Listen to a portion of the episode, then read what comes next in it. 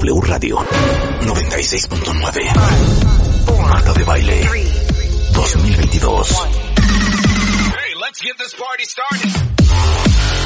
Doctores, abogadas, psicólogos, actrices, cantantes, nutriólogos, escritoras, enólogos, todos los especialistas. Todos los especialistas. Todos los invitados, todas las alegrías. Marta de Baile en W. En radio, en Instagram, en YouTube, Facebook, en Twitter, en TikTok. Estamos en todos lados. Estamos de regreso. Y estamos donde estés. Marta de Baile 2022. En W. O sea, tenemos un físico fan. Un doctor Un en doctor. ciencias físicas. un doctor. Voy En a ciencias- presentarte como te mereces, José Luis. A ver. Y aparte, ¿saben qué? ¿Saben a qué vino José Luis? Nada más a, a reír. Nos va a decir qué probabilidades hay de que liguen este fin de semana. Va a, ver- va a decir qué probabilidades hay, por ejemplo, De que ganes una carrera de caballos, de que te ganes el melate, de que gane la selección, de que en, un en tu blind date, Oye, de que te dé sida, de que tengas un matrimonio exitoso, Marta, Ajá. de que te caiga un rayo, de, de tener gemelos. de tener gemelos, de, nacer, De, de seguir teniendo una vida sexual activa después de 10 años de matrimonio. de que te caigas en un avión o que te caiga un rayo. Claro. O sea, el señor viene a hablar de probabilidades. Las probabilidades de que el 19 de septiembre Ajá. Vuelve a temblar. claro, exactamente. Otra vez, Que a partir de ahí, obviamente, bajo tus conocimientos, nos diste una estadística que aquí citamos el Sí. día que estuvo el doctor también Carlos Valdés, que conoces Ajá. muy bien, y eh, citamos precisamente esa parte en donde era el 00000.3 por una ley por ahí, ¿no? Sí. ¿Cómo se llega a esas conclusiones? Voy a presentar. Presenta. El doctor José Luis Mateos es doctor en ciencias, en física por la UNAM. Tiene un postdoctorado en la Universidad Northeastern, en Northeastern Boston. Boston, Massachusetts. Es investigador titular del Departamento de Sistemas Complejos del Instituto de Física. Híjole, Departamento de Sistemas Complejos. Complejos. Ajá. No nada, ¿eh? Coordinador de investigación, Centro de Ciencias de la Complejidad de la UNAM y miembro del Sistema Nacional de Investigadores. ¿Qué es el sistema complejo? Sistema complejo, pues no hay una definición única. Es, Ajá. eh, O sea, ¿qué te hace en ese departamento? No, pues nos divertimos con muchas cosas, muy interdisciplinario, transdisciplinario. Y entonces eh, ahí estamos, por ejemplo, físicos, matemáticos, hay economistas, gente de ciencias sociales, filósofos, artistas, humanistas. Y un sistema complejo es, por ejemplo, la pandemia, la, pandemia, la pandemia del COVID. Entonces, ¿quién la va a resolver? ¿Quién la va a entender? Pues puede ser un virólogo porque se trata de un virus, un coronavirus. Pero, pero las epidemias es un fenómeno social, es un fenómeno que tiene que ver con la economía, cómo implementas una política pública de salud, entonces tiene, Claro. tiene que ver con la medicina, tiene que ver con la economía, tiene que ver con la, con la política tal cual en la toma de decisiones, Ajá. tiene que ver con las matemáticas de cómo se propagan las epidemias Ajá. eh, es un problema de redes, de cómo, de cómo, qué tan rápido se propaga el virus, qué tan, eh, eh, cómo, cómo evalúa los modelos epidemiológicos, tiene que ver con probabilidades. Lo dijiste muy bien. Y Interdisciplinario. entonces en- es un sistema complejo que requiere de muchas disciplinas y eso es, y es un problema complejo y eso es, las epidemias es un sistema complejo. Claro, Tiene que ver con el transporte público. Un coronavirus eh, es muy chiquito y se mueve como se mueve la gente. Entonces, la gente cuando nos movemos en una ciudad son el tipo de cosas que yo trabajo desde antes de la pandemia. Ajá. La movilidad en una ciudad, ¿cómo se mueven 20 millones de personas en la Ciudad de México? O en París, o en Londres, o en Río Janeiro. Eso, entonces hacemos modelos matemáticos para ver cómo se mueve la gente y usamos datos reales con el celular, por ejemplo. Con el celular sabes dónde anda todo el mundo. Sí. Cómo andan haciendo check-ins con redes como Foursquare, con Twitter. Ajá. Y entonces tenemos ahora Big Un Data, patrón. un montón de datos, y entonces tenemos los datos reales de cómo se mueve la gente. Luego tenemos modelos matemáticos para tratar de entender o modelar cómo se mueve la gente. Y luego simulamos con la computadora como si fueran puntitos y vemos ahí cosas, les cambias el parámetro. Y entre otras cosas sirve para ver cómo se propaga este malvado coronavirus que nos trae de cabeza Claro. todo el mundo. Entonces, el, por ejemplo, cuando tú te mueves, entras en contacto con alguien. Por ejemplo, yo vengo aquí al estudio y estoy aquí con, con Marta, con Rebeca, y estamos aquí conviviendo un rato. Sí. Se llama una red de encuentro y entonces se forma un enlace. El coronavirus puede agarrar esas redes de encuentro de millones de personas y luego, por ejemplo, una de ellas, no sé, se, se trepa un avión y se va a París o se va a Guadalajara y de ahí va a Tokio. Bueno, el virus viaja por esa carretera de la carretera que usa el virus es nuestra red de contactos. Y anda en avión por todo el mundo y además en first class y no Ajá. tiene ni pasaporte ni lana y anda feliz por todas. ¿Ah? Y con todas sus replicaciones. Entonces, esa es una pandemia, es un sistema complejo porque tiene que ver con todo. Y eso es el tipo de cosas que estudiamos en el Centro de Ciencias de la Complejidad. Otro podría ser el cerebro humano, la economía. Los sistemas complejos Qué son joya, o sea, quiero ser Claro. mejor amiga. Sí, exacto. Se llama siento ser, Marta. Los complejólogos nos, eh, nos- somos muy Ok. metiches, nos metemos en muchas cosas. Padrísimo. A ver, Entonces, Marta. Explica la diferencia Exacto. entre probabilidad y estadística. Ajá. La, bueno, muchas de las cosas, fíjate esto, la probabilidad de dónde viene.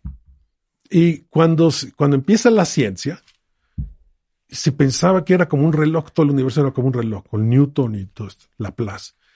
Porque hizo la primera predicción de cuándo iba a venir el cometa Halley. Con matemáticas, se llaman las leyes de Newton, y entonces Ah. el Newton ahí en una, en la granja de su abuela, con una vela, y hizo unos cálculos, inventó el cálculo para hacer eso, y dijo, va a venir el cometa tal día, tal hora, y, y efectivamente vieron y ahí estaba, dijeron, wow, este es, o es un brujo, un mago muy poderoso, o es un mega genio. Y era lo segundo, y él fue el que empezó, el primer físico, y empieza la ciencia con, con Newton en Europa, 1600 algo. Y eso cambia el mundo. Entonces, durante 200 años, como podías predecir los astros, los eclipses y eso, entonces decían, pues todo es predecible. La probabilidad, no, no, no hablaba de, la gente no hablaba de probabilidades porque todo estaba ordenado, era como un gran reloj, un mecanismo perfecto. Pero luego, cuando querías entender problemas más aterrizados, por ejemplo, el clima, Ajá. o que me- si me voy a tropezar mañana, o qué va a pasar si van a correr el trabajo, cosas así, ¿no? Y la gente dice, oye, no podemos predecir usando las leyes de Newton ni nada. Y entonces empezaron a idear una nueva matemática, una nueva ciencia, que es la teoría de probabilidades. Y entonces, ¿cuál es la probabilidad? Por ejemplo, si yo voy mañana al mercado a vender mis ovejas, que el tipo con el que quedé para intercambiar ovejas con pieles, este, pues no me deje plantado, por ejemplo. Y este, y antes era todo igual que ahorita, porque la gente no sabe probabilidades casi, casi nadie. Y entonces vivimos como con una venda en los ojos en un mundo muy complejo. Y entonces, la teoría de las probabilidades, es decir, no podemos entender el mundo, no es como un reloj, es más complicado, es más complejo. Entonces vamos a idear probabilidades. Entonces yo no tengo la certeza de algo. Cuando yo tengo la certeza de algo, por ejemplo, si cuál es la probabilidad de que mañana salga el sol, podemos apostar aquí todos y decir, pues yo te apuesto una lana, 100%. 100 dólares a Sí. que sale mañana y ustedes dicen, no, pues yo también sé que va. Entonces, no puedes apostar nada porque todos tenemos la certeza y efectivamente mañana va a salir el sol. Pero hay otras cosas que no. Por ejemplo, va a llover hoy a las 5 de la tarde aquí, este, en esta parte de la ciudad. Mm, pues a lo mejor sí, a lo mejor no. Entonces cuando dicen, pues no, no sé. Es porque está el día está complejo, que es el clima en este caso, la dinámica de las nubes. Ajá. Y entonces haces una teoría de probabilidad y dices, pues yo creo que va a llover 70%. ¿Y ¿Qué quiere decir eso? Ese es el otro. Bueno, ah, ese número te dice algo, pero cuando está muy pegadito al, al 100 o al cero, Sí. ¿no? Te dices, no, la probabilidad es como lo del sismo, 0.00, no sé. ¿no? O es 99%, ¿no? Como el ejemplo de hace rato. Es decir, ¿cuál es la probabilidad que decaiga, ¿no? La actividad sexual después del matrimonio, ¿no? Pues es 99%. 99%. ¿Qué tan rápido decayes? Es otra pregunta. Pero, Pero- tienes que tener Pero datos si te que te, que que te te dicen lleven. claro. 55%, pues te quedas igual. Ajá. Entonces, si está muy cerca el número entre 0 y 100, está muy cerca del 50, la cantidad de información que recibes es cero. Porque la probabilidad tiene que ver con otra cosa que se llama la teoría de la información. La información que puedes ver en un texto se puede medir. Tú agarras, por ejemplo, un libro y, y tiras todas las letras al azar ahí, pura, ve como pura boruca. O como si llegaste borracho del, sí. del antro y empezaste Ajá. a teclear ahí, ¿no? Y te sale ahí pura boruca o se subió tu gato al teclado. Ese es el azar puro no tenía información. Cuando empiezas a, a- a correlacionar letras y palabras, empiezas a tener una narrativa, una novela y así. Entonces, la información que se mide con una cosa que se llama la entropía de Shannon está ligada, es muy cerca, es un pariente cercano a la probabilidad. Entonces, la probabilidad te da información eh, cuando dices, por ejemplo, 99% de algo. Te dices, la probabilidad de lluvia es 99%. Ah, entonces sí voy a sacar mi paraguas. O si iba a ser una, una fiesta en mi casa el sábado en mi jardín, pues sí pongo lona porque ya me dijeron 99%. Pero, o, o punto, o 1%, digamos, eh, o 2, pues no pongo la lona. Pero si me dicen 54%, pues Qué que me hago? horror, claro. Que me quedé igual, Pero pues. Entonces, ¿la estadística es el resultado de la probabilidad? ¿Es el sistema de medición? o No, la, entonces la probabilidad es eso. Ahora, es la, la, pues, valga la redundancia, la probabilidad de que ocurra algo. ¿no? O la posibilidad de que, ¿no? ¿Qué tan frecuente ocurrirá? ¿Cómo mides la probabilidad? Exacto. Por ejemplo, eh, yo no puedo tener, por ejemplo, mil planetas para ver en cuál llueve, en cuál no, y hacer una cuenta, pero, pero a veces sí lo hago, por ejemplo, si tiro un dado, ¿cuál es la probabilidad de que me salga, salga un doble seis? seis, doble seis. Doble seis, tiro dos dados, tiras dobles dados, pues ese es uno entre 36. Porque hay 36 posibilidades y solo una es el doble seis. La otra es el 5-4, el 3-2, sí, sí, sí, etcétera. Entonces, si las sumo todas, es 6 por 6, 36. Y es un, un evento de, de éxito, que sería el doble seis, dividido entre todas las posibilidades, que es 36. Entonces, la probabilidad decimos que es un 36avo. Si la pongo en decimales, sería algo así como punto cero tres, ¿no? De que me salga el doble ¿no? seis. Sí. Entonces dices, no, pues es poco. Pues sí, porque es uno de 36. Entonces, ¿qué, ¿qué quiere decir eso? Si yo tiro 36 veces no es que me va a salir. A lo mejor sale, a lo mejor no. Pero si lo tiro, digamos, mil veces, o digamos, sí, lo tiro mil veces, pues me sale, digo, 36 mil veces. Si lo tiro 36 mil veces, a lo mejor me salen no exactamente mil doble seises, pero a lo mejor me salen 900 y tantos o mil cuatro. Entonces, ahí es donde entra, entra la estadística. Haces muchas, muchas mu- pruebas, muchas Ajá. muestras un- y haces, repites las cosas y luego haces estadística. Es decir, a ver, ya Marta tiró mil veces los dos dados. Y luego Rebeca otra vez. Y luego yo. Y así la hacemos aquí con 20 gentes de tu equipo. Y a cada uno nos va, nos va a salir un número diferente. A Rebeca le va a salir 1004. Lo tiramos eh, 36 mil veces. Tú te va a salir 997. A mí salió 1003. A otro salió 1014. A otro 1000 exacto. Y entonces de esos 20 números, haces una estadística y dices el promedio de esos Claro. 20 es 1000 o 1000.04. Ah, entonces dices, es, la probabilidad es 1000 si lo haces un millón de veces. No, qué complicado. No, sí, sí, sí. sí, padre, pero, Pero no, no. así la esta- Bueno, qué Parece- padre que te dediques a eso. Exacto. No nos queremos dedicar a esto, José Luis Mateo. Sí. Ahora, ¿cómo evalúas las pruebas? Tú usas estadística y es la parte fácil. Porque el sistema es muy simple, es un dado. Puede ser la ruleta. Ahora, Sí. y esto es muy interesante porque si tú, por ejemplo, si tú sabes cómo van a caer los dados, te puedes ir a Las Vegas o te puedes ir a un Claro. casino X aquí y te vuelves millonario. Sí. O sea, literalmente, sí. La gente que a veces ha creído que domina esto, se va a Las Vegas y a veces le atina cosas, bueno, no le atina, sino tiene un algoritmo ahí, pero a la larga la casa gana. Y sabemos bien, porque Sí, la sí, casa sí, gana sí, la sí. gente que sabemos probabilidades. Claro, claro. Oye, ahora, yo quiero que les digas a todos, José Luis, cuando tembló el martes a la una cuatro de más o menos de la tarde. Una cinco, exacto. Una cinco de la tarde. Ajá. ¿Qué es lo primero que pensaste? Yo creo que lo primero que pensé yo y todos es lo que estamos pensando incluso antes de que temblara.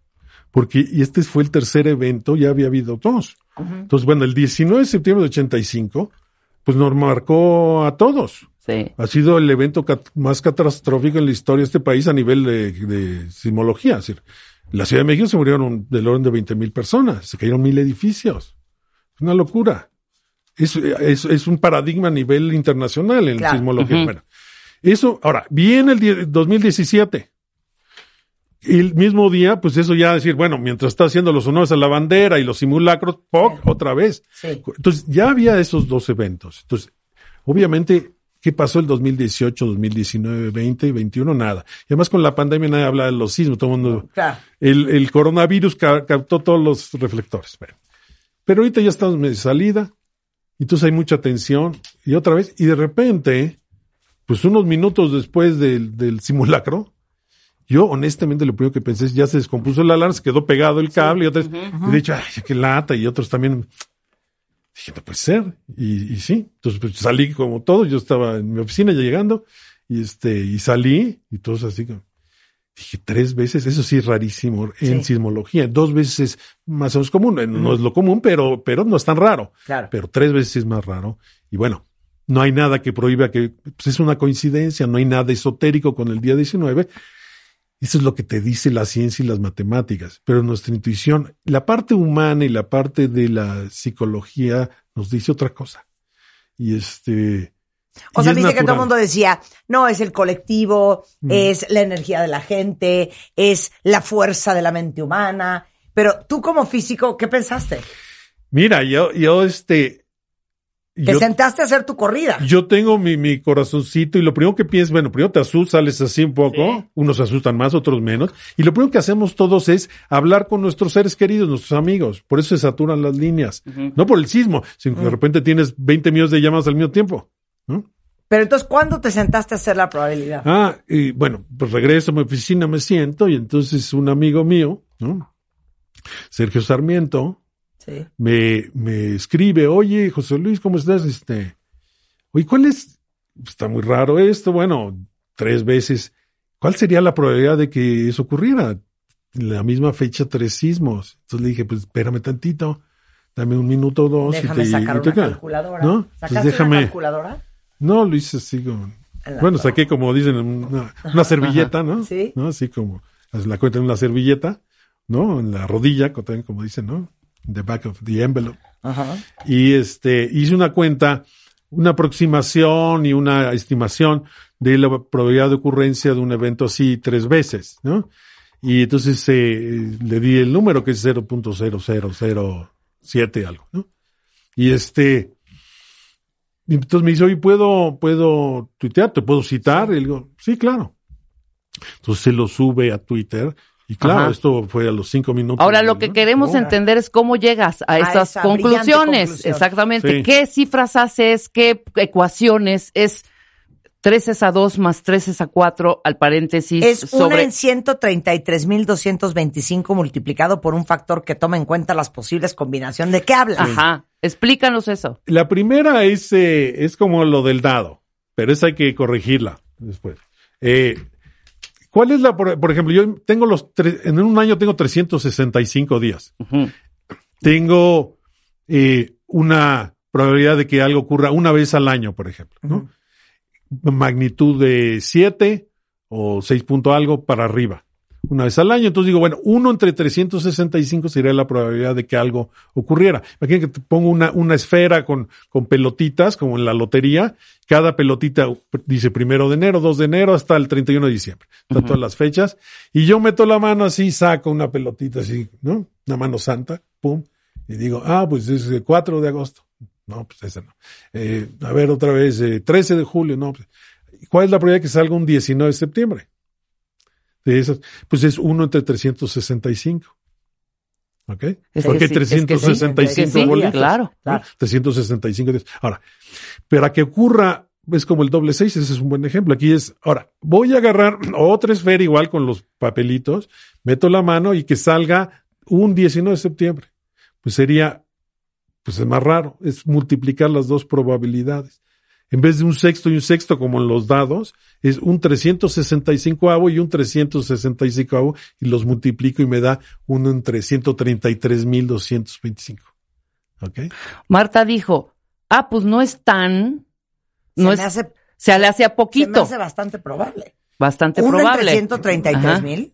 Pues es como entrar una rifa de con 133 mil boletos y sacártela. Pues no sé, ah, me saqué el coche, ya. Sí, Pues pero hay estadísticas de uno en un millón. No, bueno, eso Sí, sí, ah, estaba claro. cañón, pero uno en Uno en 333 133 es muy probable. Se, se me hace Sí. muy probable. Por ejemplo, el melato, la lotería que anda por ahí, pues es uno entre 40 o 50 millones. A ver, a ver, a ver. a ver, vámonos de una al- vez, vámonos ver. a los- a los ¿Cuál básicos. es la probabilidad de que te saques el melate?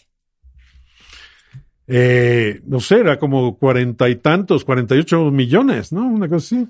Sí, son eh, 32 millones cuatrocientos sesenta y ocho mil cuatrocientas treinta y seis oportunidades de tener el primer El lugar. primer lugar. De veras. Entonces, uno en 32 millones. Imagínense eso. ¿Cómo sabes eso? ¿A poco lo calculaste lo ahorita mentalmente? Ay, sí. Estás gruesa, ya te vamos a contratar en Eh, el, claro. el Explícanos, de- José Luis. Claro.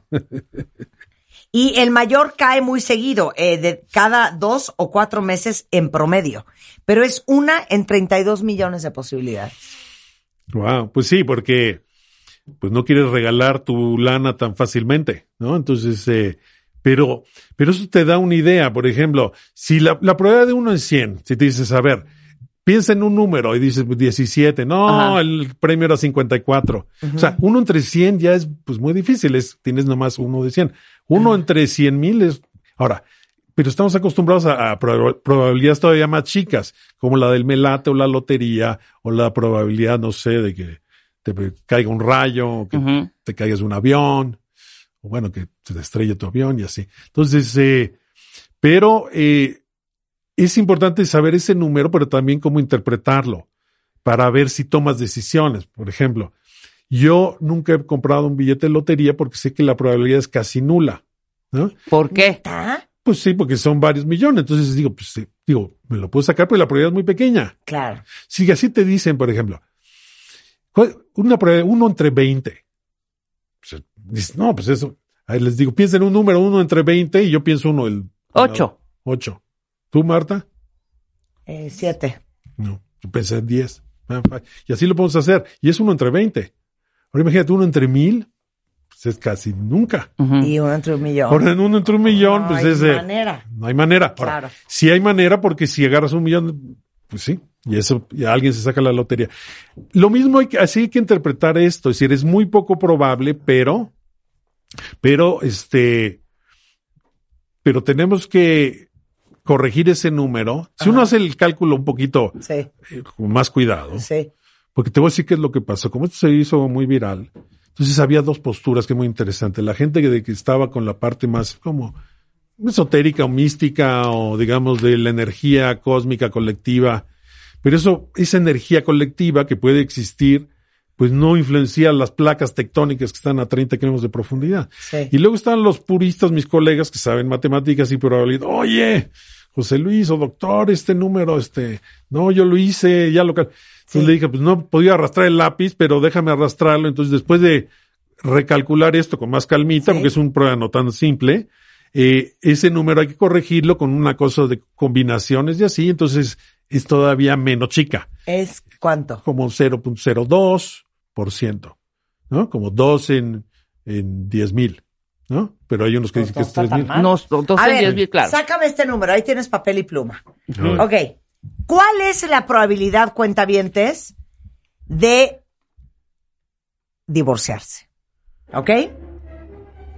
¿Quieres tus números? Dale los números que. En tiene. México hay, imagínate qué padre tener un marido que le digas, a ver, ahí tenías, y entonces que te saque tus números. No, que nos vamos a pelear. 300, ahí te va. A ver. 335 mil Ajá. 563 matrimonios al año. ¿Ok? De los cuales 333.087 son entre hombre y mujer Ajá. Y 2.476 entre personas del mismo sexo.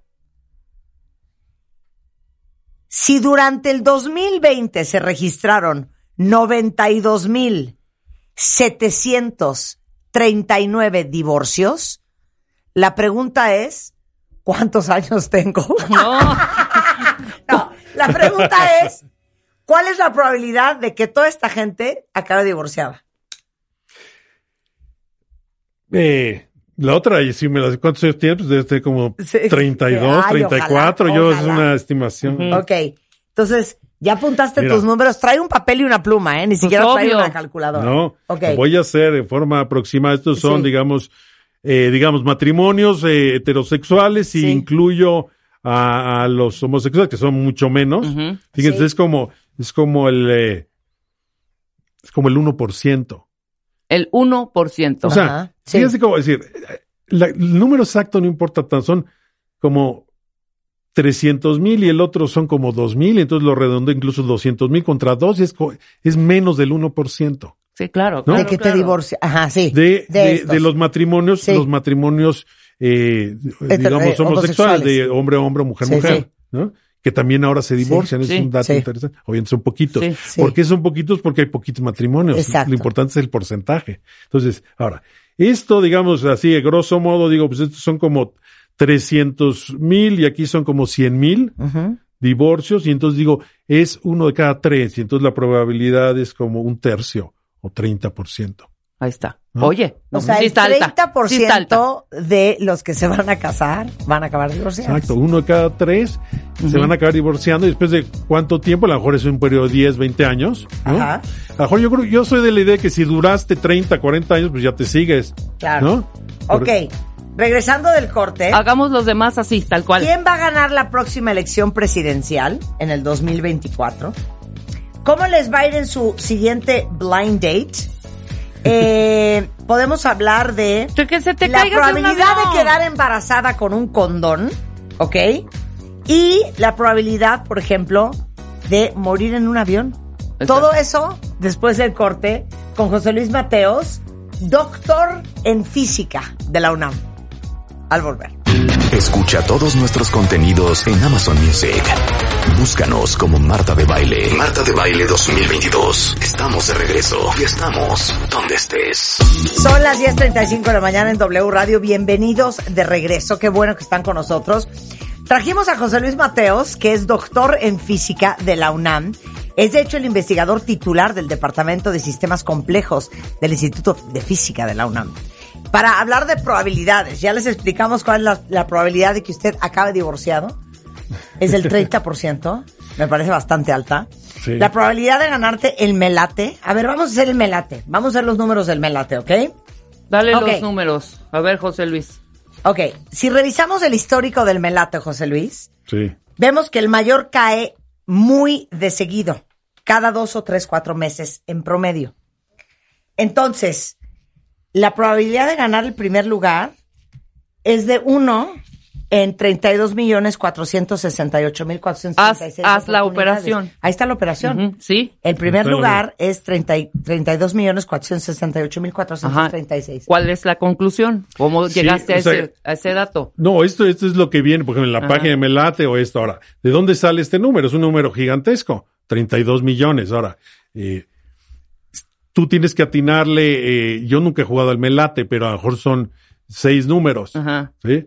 Entonces, eh, la, la, o a mejor son siete y hay muchas variantes, ¿no? Que si la tienes a los primeros dos y así, ¿no? Y revancha y revanchita y no Sí, sé sí, qué, sí. ¿no? Este, básicamente lo que haces es lo que hicimos hace rato con los divorcios, es una división, es decir, ¿cuál es la probabilidad de sacar este número, que es el número ganador en la lotería o en el melate? Versus qué? El número ganador fue tal, ¿no? 8, 8, 7, 42, etcétera. Ahora, ¿cuántas combinaciones puedo hacer de con, por ejemplo, seis, seis números o con siete números? Por ejemplo, son seis números. ¿Cómo lo hacemos rápido? Tengo seis casillas. Sí. O sea, tengo seis cifras. ¿Cuáles, cuántos números caben ahí? Pues desde el 999 mil a 900 999 hasta el 00001 Sí. que son básicamente un millón, ¿no? Entonces, bueno, en ese es un ejemplo sencillo. En ese caso, la probabilidad de atinarle al número sería una millonésima porque tengo seis casillas. Si tengo Pues no jueguen siete, al velate. Una millonésima nunca te lo vas a llevar. ¿Nunca te lo vas a llevar?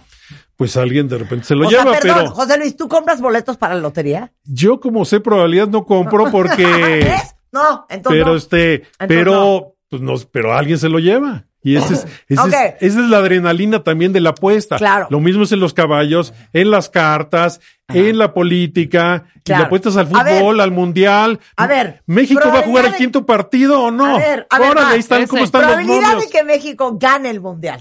¿Ok? ¿No? Ahí te va. A ver.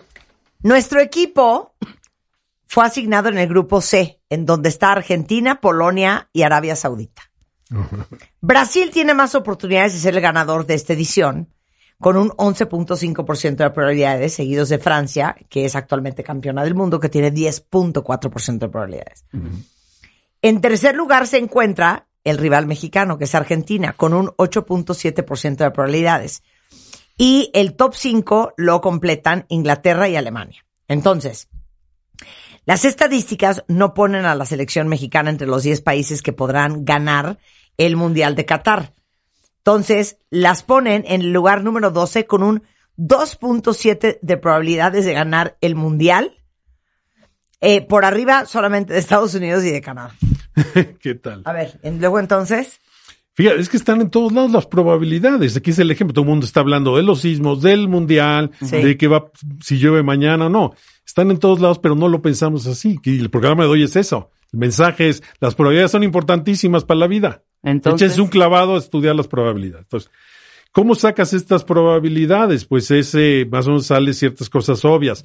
Todo el mundo dice, pues sí, Argentina es mejor que México, Alemania es mejor que México. Ahora, de eso a, a meterle un numerito y cuantificarlo es otra historia. claro. Porque dices, ya a ver, yo lo. Cuando la gente le mete su lana, tú puedes estar diciendo mil cosas. Cuando le metes la, la- lana ahí, es cuando la gente ya hizo un análisis a más sesudo o no. Pero este, hay, hay numerología, no numerología, hay teoría de probabilidades atrás. Entonces, por ejemplo, ¿de dónde, de dónde se saca ese, ese número, lugar 12? Quiere decir que tú arranqueas. Esa es otra cosa que hacen las probabilidades y la estadística. Ranqueas los países de fútbol. Somos mejor que Canadá, sí, o que Haití.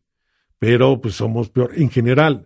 No quiere decir que México no le puede ganar a Alemania, le ha ganado a Alemania. Pero lo más probable es que Alemania le gane a México. Ahora, eso depende de muchas cosas que saben ya los expertos de fútbol. Yo no soy experto en fútbol, pero a mejor dicen, "Eh, para este mundial Argentina viene muy bien porque hay tres jugadores y el entrenador es bla, bla. O a lo mejor dicen, no, está muy mal y además el estrella, fíjense que hace dos semanas se lastimó la rodilla y ahorita tiene una lesión. Entonces no va a po- Cosas así ya más de detalle y van sacando estos números y como hay mucho dinero por medio, pues este lo sacas muy bien. ¿Y cómo lo haces? Eh, pues eh, con estadística de mundiales pasados y cómo está jugando Alemania en las eliminatorias, etcétera. Entonces van sacando estos números y, y esa es la estimación. La probabilidad es una estimación. Ahora, ¿quién va a ganar el mundial? No sabemos, pero si, si a ti te dicen con estos números que buscaste por ahí, a ver, ¿a quién le vas a apostar tu lana? Aunque a lo mejor en Brasil no te gusta, te gusta Alemania, pero Brasil es el favorito, a lo mejor le metes dinero y apuestas por Brasil. Y a México, aunque nos pongamos la camiseta verde todos, pues yo no. 2.7% de No, probabilidad sí. de que México gane el Mundial. Ahora, probabilidades más aterrizadas. La, la probabilidad de que México clasifica la siguiente ronda. Ujú. Por ejemplo, está Argentina, Polonia y Arabia Saudita. Entonces, pues todos podemos decir algo así. Bueno, si califican dos de cuatro, pues Arabia Saudita yo creo que sí le ganamos, ¿no? Y Argentina yo creo que sí va a clasificar. Pero entonces la disputa está entre Polonia y México. Entonces, bueno, pues a lo mejor es mi timita. Es 50, un volado. 50. Tú lo puedes hacer así, bueno, voy a, voy a hacer un análisis de cómo está jugando Polonia, el clima y cómo está cada jugador y México y tarara. Pero al final, pues es casi un volado porque son equiparables. Y entonces digo, bueno, me echo, pues si está el águila, sí la puedes, no. Entonces, eh, hay unos que creen que no, que no va a pasar, que va a pasar Polonia y Argentina, otros que, que sí, que va a pasar Argentina y México. Pues vamos a ver. Esa es la realidad. Es como si va a llover, la probabilidad es tal. Y cuando llegue las 5 de la tarde, vemos si llueve o no. Lo mismo es con los sismos. Vamos a ver que. Y de repente viene un sismo. Ya ocurrió, son eventos pasados que ya ocurrieron. Esos los vas sumando a tu estadística. Por ejemplo, aquí en estos números hay toda la historia de los mundiales desde 1930 al día de hoy. Y todo eso. O sea, Te lo que nos estás final. diciendo es que nos metamos nosotros, investiguemos nuestros números y, y, y sacamos la conclusión. para Sí, tomar es, que es muy fácil. fin- Necesitas aritmética. Por ejemplo, los divorcios, regresando.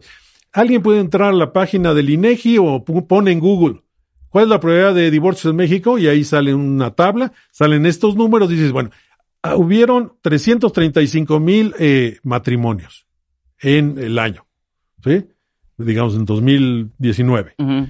De esos eh, divorcios hubo 92 mil, ¿no? Entonces dices, bueno, grosso modo son 300 mil matrimonios y hay eh, 100 mil divorcios, pues es uno de cada tres, son 30% más o menos, y es uno de cada tres y te quedas con ese número.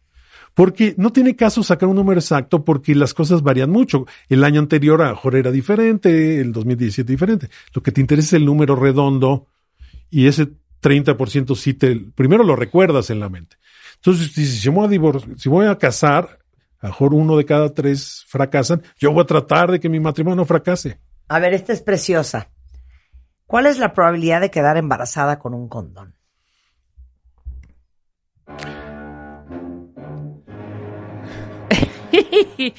El preservativo ofrece un 98%, doctor Mateos, de efectividad a la hora de prevenir embarazos.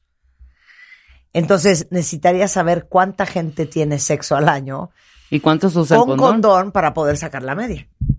No, pero puedes decir, mira, si tú tienes este número, Ajá. ya puedes hacer cosas divertidas. Por ejemplo, te vas al antro y dices, pues aquí hay, por ejemplo, Ajá. mil, mil mujeres aquí en el concierto de, ¿no? De Dua Lipa ahí en el Foro. Sol. Mira, O sea, el doctor enterado de la Sí, juventud. Claro, pues, hay que estar enterado de todo. Entonces, pues, de aquí de estos mil, mil eh, mujeres que andan por aquí, hoy en la noche, aún usando condón, pues dos, dos de cien se van a quedar embarazadas en promedio, entonces va a ser 20. ¿Cuáles van a ser? No sé, pero va a haber 20 embar- que se van a embarazar hoy. Y en nueve meses van a ser bebés del concierto de Dua Lipa. Una ¿Eh? vez trajimos. Ah, una vez trajimos un actuario y te decía, ¿cuáles son las probabilidades de que en una cena encuentres el amor? Eso. Si hay 20 personas en una cena, ¿cómo sacarías esa estadística? 20 personas tienes que hacer una, una ¿Quiénes son solteros? O sea, ¿quiénes están disponibles? Sí, vamos a suponer que los que hay 10 10 eh, solteros. ¿no? Ahora puede salir el amor aunque no estén solteros, pero digamos, Sí, sí. Es, otro, es otro tema, ¿no? A lo mejor este, te aguantas y se vuelve amor platónico, digamos, para no entrar en, en complejidades. Ok. Pero este, digamos que, que hay 10 solteros que están ahí, este, pues, viendo ahí la acción. Entonces dices, bueno, ¿cuántas parejas puede ser con 100 personas? Digo, con 10 personas. Pues cada una de ellas pues, se puede conectar con 9. Ahora no son eh, 90, o sea, a Sí. veces la cuenta es un poquito más. Es decir, esta, por ejemplo, imagina que estamos en una mesa redonda, 10. Entonces yo me puedo conectar con eh, estos 9. El, el de junto, digamos, Marta a mi izquierda, pues con 9, ¿no? Luego Rebeca, otras 9. Entonces son 9 y cada uno tenemos 9, son 9 por 10, son 90. ¿Ok? Ajá, Pero estamos contando dos veces, lo divido entre dos. ajá. ¿no? Porque, digamos, si Marta dice Marta con José Luis, pues es lo que José Luis con Marta. Conté dos veces todas las Ya. enlaces, es una Sí, red. sí. Y entonces, para corregir eso, lo divido entre dos. Entonces, 90 entre dos es 45.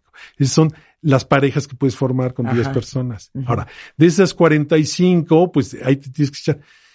Si yo lo estoy viendo a la cena, digo, mira, este, pues, estos están bastante gachos algunos, Sí. este es muy picky. Sí. Y Entonces voy a eliminar, pero digo, mira, pues a lo mejor Marta dice, pues, pues este o este, pues sí son de su tipo. Por ejemplo, Rebeca, que ustedes Sí, se conocen muy bien, pues y, entonces diría una estimación mejor porque te conoce mejor, pero hay cosas de sentido común, ¿no? Hay gente atractiva más que otras, hombres y mujeres, y entonces dices, bueno, de estas 45 parejas, ¿cuál podría ser un buen match? Sí. Esa es otra cosa. Sí. Y entonces, esas 45, esa es una red, se llama una red social, en este caso de 10 personas, y, y esos enlaces tienen un peso, que es la proba- probabilidad de que se haga ese match. Y sean redes con pesos y así las evaluamos. Yo trabajo en cosas de redes, redes complejas, y entonces yo lo podía evaluar con eh, la edad, por ejemplo. Este, si son compatibles, si tienen si temas en común. bien, si nos vamos a ¿no? caer bien, Y se van a caer si nos vamos a gustar. si tiene- y después de la cena, pues ves, mejor, no sé, Marta o Rebeca, que son encantadoras, mejor el otro, pues sí es galán, pero es así medio teto y es muy callado. Sí. Uh, uh. Y el otro que no es tan galán, pero es así, va, muy pila y está así muy prendido. Y las, y están risa y risa, Rebeca y Marta con el no tan guapo, pero que es, entonces yo, pues que conoces cosas así, pues dices, hijo, las hizo reír mucho y este, y luego intercambiárnoselo, pues sí, ahí está un match. Y entonces, saliendo a la cena, si alguien me pide a la entrada, que no sé quiénes son, y a la salida, yo tengo mucha más información, entonces yo puedo evaluar la probabilidad mucho mejor después de esa cena que antes. ¿Qué tal? Pero entonces, ¿vamos a ligar en esa cena o no vamos a ligar? Eh, ¿Cuál es la probabilidad de que encuentres ese amor? yo creo que sería, este, si está bien diseñada el date y hay una buena, este, digamos, la- los que organizaron la cena lo hicieron bien, pues yo que saldrían tres, cuatro matches buenas. Mira, Mira nada más. Tres Bueno, entre diez. Y luego se van a casar y van a pasar otras cosas. Eh, claro, y de ahí van a salir bebés o a lo mejor van a durar una semana. Pues tienes toda la... Bueno, el Claro. doctor José Luis Mateos es doctor en ciencias físicas por la UNAM, con un postdoctorado en la Universidad de Northeastern. Eh, y aparte tiene Twitter para que lo sigan. ¿Tuiteas? ¿Eres activo en Twitter? Sí. ¿De, qué tuiteas? Y tuiteo, eh, no tuiteo tanto, pero sigo muchas cosas y de repente tuiteo cosas como lo del sismo que salió por ahí. Y, y cosas del sismo tuiteo. Y cosas de ciencia que yo encuentro interesante, que podría ser de interés a la gente. Entonces, eh, cosas que tienen que ver con ciencia y a veces en inglés, a veces en español. Bien, es JL Mateos en Twitter para que lo sigan. José Luis, qué placer tenerte en el programa. Muchísimas gracias. Qué placer eh, conocerlas y yo soy fan de ustedes. y este. Y es eh, un placer y un honor estar aquí con ustedes. Yo encantado, aquí podía estar horas, pero este, En la les agradezco, risa. risa y risa. Sí, Les totalmente. agradezco mucho, mucho la invitación. Gracias, querido. Nos vemos pronto. Son las 10.50 de la mañana. Oigan, fíjense que ayer en la noche, eh, que me dio un antojo infernal de tacos, ya saben que hay que cuidarse, estaba en mi casa, y me preparé unos tacos, pero con tortilla de harina sin gluten, que no sé si ustedes sabían que existía. Son también de pan Gabriel, que ya saben que somos fans en este programa, y ya saben que como yo soy una muchachita muy compartida, quise contarles que todos ustedes que aman comer tortillas, eh, por ejemplo, de harina, estas están hechas con harina de papa, ¿ok? En vez de eh, harina blanca o harina de maíz. Son libres de gluten, libres de huevo, libres de leche y además tienen tortillas naturales de nopal y de linaza que tienen más fibra. Y aproveché para traer una dotación de pan dulce a la cabina con conchas, roles, biscuits, donas de pan Gabriel. Así es que si ustedes también quieren consentirse, pan Gabriel, que todos los panes son harina de papa, lechada de arroz, sin azúcar, sin gluten, eh, sin huevo, están en La Condesa, en Coyoacán, en Lomas Verdes. Próximamente están en Mazarik y en estados como Jalisco, Querétaro, Nuevo León y Coahuila para los que nos escuchan desde allá. Y además, déjenme decirles que todos los jueves tienen una promoción 3x2 en pan blanco y los domingos también 3x2 en rollos rellenos. Y para que no digan que ustedes no se les consiente, hoy viernes y mañana sábado, Pan Gabriel les regala 300 pesos en la compra de 300 pesos de pan en todas las sucursales. Entonces búsquenlos en su Instagram como arroba pangabrielmx. Una pausa y regresando vamos a hablar de siete pasos para liberarte de un narcisista y cómo saber si estás en una relación con un narcisista. Matthew Hussey desde Los Ángeles va a estar con nosotros. Gerardo Nuño, el Rockstar, va a estar con nosotros. Ubican a Rockstar en TikTok. ¿Cómo no? Bueno, vamos a carcajearnos con él al ratito. Todo eso antes de la una. No se vayan. Escuchas a Marta de Baile por W Radio. Síguenos en Facebook, Marta de Baile. Y en Twitter, arroba Marta de Baile, Marta de Baile 2022. Estamos de regreso. Y estamos... Donde estés. 11.05 de la mañana en W Radio. Oigan, cuenta bien, les tengo una noticia espectacular. Déjenme decirles que como emprendedora, con eh, mi propio Via Crucis de 22 años en el mundo de la empresa y sobre todo en un mundo muy complicado que es el de la tecnología, que saben que hace 22 años pues era un mundo regido por hombres, he tenido mi buena dosis de aprendizaje de lo que es ser mujer y hacer empresa en México. Y sé que un gran porcentaje de la audiencia de este programa son mujeres. Y ustedes saben que desde hace varios años, buscando la forma de ayudarles a todos ustedes con su propio proceso empresarial, es que lanzamos eh, Enchúlame el Changarro, que era básicamente la oportunidad eh, para todos ustedes de eh, no solamente promover su empresa, sus productos, sus servicios en Radio Nacional, con una campaña de marketing impresional, impresionante que eso significaba, sino también la oportunidad de pararse enfrente de inversionistas, de financieros, de expertos en marketing, a lo largo de diferentes años, muchas personas diferentes, para presentar su negocio. Pues déjenme decirles que este año viene la sexta edición de Enchúlame el Changarro. Nada más que este año trae un twist.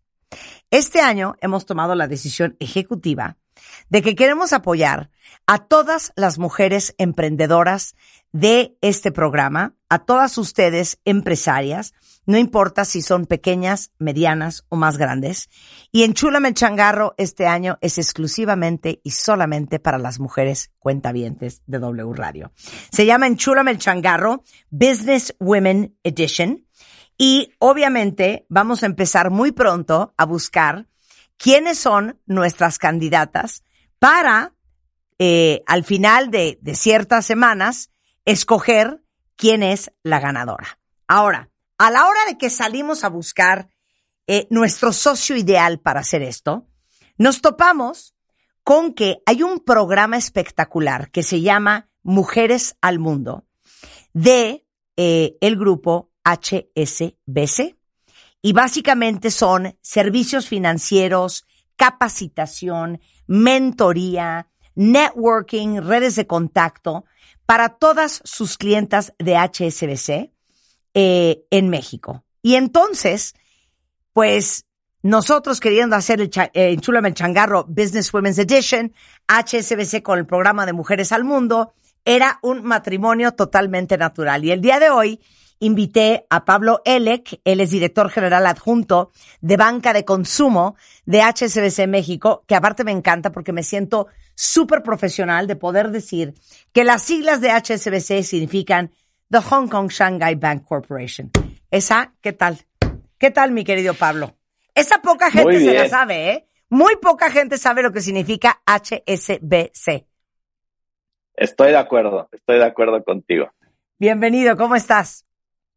Muy bien, muchas gracias. La verdad, fascinado de estar aquí contigo. Gran fan este, tuyo y de lo que haces en Chula Melchangarro. La verdad es, es este, extraordinario y muy contento y buen día a toda tu audiencia y feliz de estar aquí contigo. No, nosotros estamos felices de que HSBC sea nuestro co-partner, porque te, voy a decir una cosa, Pablo, y seguramente lo ves eh, con, con tus cuentavientes, que seguramente compartimos muchas, pero chicas que están escuchando este programa, estamos de acuerdo que emprender es un trabajo de gente con mucho valor, eh, gente muy valiente, gente con cierto grado de locura, porque dejar la comodidad de recibir tu cheque quincenal, tu aguinaldo, tu fondo de ahorro y hasta tu arcón navideño no es fácil.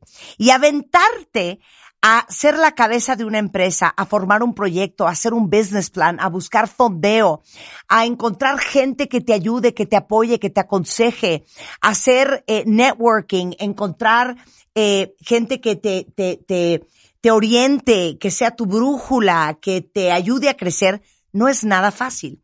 Y quiero que les expliques qué significa el programa Mujeres al Mundo de HSBC porque sé que a lo mejor muchas que nos están escuchando no sabían que existía y quiero que les digas que no están solas y cómo les puede ayudar este programa. Claro, mil, mil gracias. La verdad es que eh, así como tú, el objetivo de, HCBC en esta connotación de acompañar a las mujeres es acompañarlas de una forma integral en todas las etapas, ya sea como empresaria o como persona física, usuaria de, los servicios eh, financieros de la institución.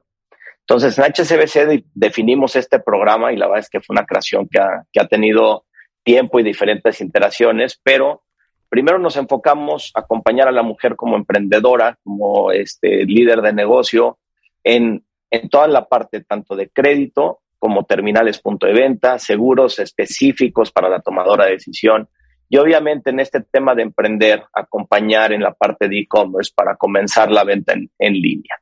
Además de ello, y eso fue la primera vez que, salimos al mercado muy enfocados, también dijimos, oye, pero la parte transaccional para acompañar a las mujeres de transicionar del efectivo hacia la parte transaccional, llevarse los beneficios, los descuentos, con, con temas y capítulos muy claros hacia salud, educación, bienestar, viajes. Eh, cuando tengas un gasto grande, lo puedes cuantificar en lugar de estar haciendo tu guardadito. Entonces, acompañar en la educación financiera transaccional y obviamente en la parte de protección. Todos como personas, eh, nunca sabes que necesitas un seguro hasta que te pasa algo. ¿no? Y cuando te pasa, normalmente, si no estás asegurado, vives un mal momento. Entonces, Solo para que sea una idea, una de cada diez mujeres en México están aseguradas de una forma adecuada, sea en, en un seguro de vida, este, un seguro de retiro, un seguro de auto, un seguro médico y un foco claro a, a, construir patrimonio. ¿no? Entonces, la parte de inversiones también vemos que tenemos mucho que acompañar. Entonces, todos los servicios financieros como primer ancla este, para las mujeres. La segunda, tú lo dijiste, la capacitación y mentoría, yo creo que hacen toda la diferencia, ¿no? no, no es el financiero. te digo una cosa, Pablo, y seguramente muchos de ustedes van a resonar con esto, pero cuando yo empecé la compañía hace 22 años, eh, creo que parte de lo que más trabajo me costó era encontrar quién me podía enseñar sin agenda escondida, ya sabes, sin querer un pedazo de mi compañía, muchas cosas que yo no sabía hacer. Eh, sentarte a hacer un business plan, aprender a hacer proyecciones financieras, entender cómo llevar bien tu contabilidad, que me asesoraran en cómo podía empezar a distribuir, cómo podía crecer en otros mercados. Y entonces encontrar esa gente que eh, de manera como muy objetiva y, y, sin ninguna, eh, sin ninguna agenda escondida, te diera el consejo, no es fácil. Y ustedes en Mujeres al Mundo tienen capacitación y mentoría y explícales en qué sentido y con qué tipo de gente. Eso es buenísimo, claro. Y, no solo qué sentido, sino en qué plataforma, ¿no? Tenemos podcasts por todos lados de finanzas claras, cuentas sanas, eh, que tocamos todo tipo de tema, como cómo administrar tu buro de crédito, cómo evitar el fraude, cómo manejar tu tarjeta de crédito, en fin, cualquier tema que te puede generar una laguna de cómo debo operar yo mis finanzas. La segunda nos hemos asociado con gente extraordinaria. La Universidad de Anáhuac, a través del Instituto de Desarrollo Empresarial, diseñamos un diplomado para mujeres y, la verdad es que la primera iteración ya tiene más de 25 mujeres activas en este curso. Eh, y tú puedes elegir si te quieres ir por módulos de 5 mil pesos o de 20 mil de forma completa, sin meses, este, a meses sin intereses. También tenemos webinars buenísimos. El último fue de 4 mil mujeres, imagínate, Marta, conectadas, este, viendo cómo, cómo este, estar de una forma sana con esas finanzas. Y con la Secretaría de Hacienda, la Conducef y LAMIS, tenemos un proyecto minero que busca brindar educación financiera a las, a, las mujeres. Entonces, todas las plataformas con socios muy estratégicos y por último, las redes de impulso con Dalian Power, la verdad es que es un, es un socio estratégico, una plataforma de educación continua. Tenemos descuentos del 50% y aquí hay un tema muy relevante, ¿no? Esto es para todas nuestras clientas. No te tienes que registrar al, programa. Tú ya tienes acceso a, toda esta red de Dalia y lo que comentamos eh, de la capacitación continua.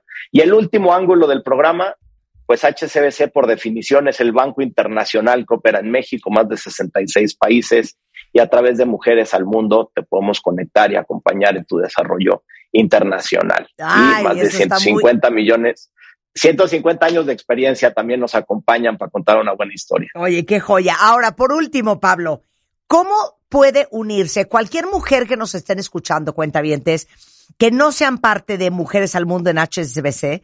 ¿Cómo le hacen? Mira, esta es una súper pregunta porque esto es la diferencia del programa. Si tú eres mujer y tienes una cuenta, una tarjeta, un lo que sea con nosotros aquí en HSBC, ya formas parte de Mujeres al Mundo y los beneficios, tanto transaccionales como la parte de los descuentos de los seguros y todo lo que comentamos de esta banca relacional ya está a tu disposición. Entonces, acércate a cualquiera de nuestras sucursales, en nuestra página hcbc.com.mx y en cualquiera de nuestros canales, tanto digitales como, como físicos. Entonces, eso es bien importante, que siempre estamos listos para atenderte. Y este es un programa que no tienes que adquirir, no te tienes que registrar, sino tú al ser parte de la población de mujeres mexicanas, clientas de, de, HCBC, está a tu disponibilidad. Claro, oigan, pero que sepan que esto existe, porque si ustedes ya son cuentavientes de HCBC, a lo mejor no sabían que existían todos estos servicios a los cuales ustedes pueden acceder. Y si no son eh, eh, cuentavientes HSBC, bueno, este es un muy buen motivo por el cual hacerlo. Nosotros de nuestro lado estamos súper entusiasmados de hacer juntos la primera edición de Business Women's Edition de Enchúrame el Changarro. Eh, con ustedes, Pablo, te mando un gran abrazo, muchísimas gracias. Y eh, toda la información de lo que acabamos de hablar es hsbc.com.mx diagonal Mujeres al Mundo. Igualmente en Instagram y en Facebook es HSBCMX y todas ustedes estén súper pendientes de eh, poder participar en Enchúlame el Changarro Business Women's Edition de la mano de HSBC. Coming soon va a haber más información. Pablo, un abrazo, muchas gracias. Marta, mil gracias, hasta luego. Eh, Cuídate mucho. ¿Todavía no tienes ID de cuenta viente? No. No, no, no. Not yet, yet, yet. Consíguelo. En martadebaile.com. Martadebaile.com. Y sé parte de nuestra comunidad de cuentavientes. Marta de Baile 2022. Estamos de regreso. Y estamos donde estés. Oigan, son las 11.16 de la mañana. Eh, como, como siempre lo hemos dicho, sabemos que la piel es el órgano más grande eh, de todo el cuerpo. Eh, pero la cara es la parte más visible y la más afectada por el maquillaje, la contaminación, el sol, la depilación láser, el envejecimiento. Y eh, déjenme decirles que el día de hoy invité a Mariana Saldaña, es dermatóloga, certificada por el Consejo Mexicano de Dermatología, justamente eh, para hablar del skincare, porque aunque mucha gente dice que la piel del hombre y de la mujer son iguales, se dice que la piel del hombre es 25% más gruesa, Mariana, que la piel de una mujer. Y obviamente que los niveles de testosterona en un hombre que son mucho más altos, significa que generan arrugas mucho más profundas y mucho más marcadas que las de las mujeres por la testosterona. Hola Marta, ¿cómo estás? Pues muchísimas gracias por la invitación y pues tienes mucha, mucha razón. Eh, en realidad el cuidado de la piel pues no tiene género y creo que ese es un tabú que debemos ya, ya de cambiar eh, todos, ¿no? Que el cuidado de la piel debe ser pues generalizado porque a todos nos salen arrugas, a todos nos salen manchas, a todos nos, nos, nos da lata pues la piel en algún punto y este creo que pues debemos eh, cuidarla independientemente de si seas hombre o mujer. Yo creo que en la pandemia, no sé si a ti te pasó, pues hubo un cambio, una revolución gruesa. En el Zoom todo el mundo se veía, veía las arrugas, veía este, que la manchita, que no sé qué, y sobre todo los hombres, creo que empezaron ya a cuidarse un poco más la piel y creo que eso debemos eh, pues ya como, como compartirlo y generalizarlo a todos porque pues es algo padrísimo, ¿no?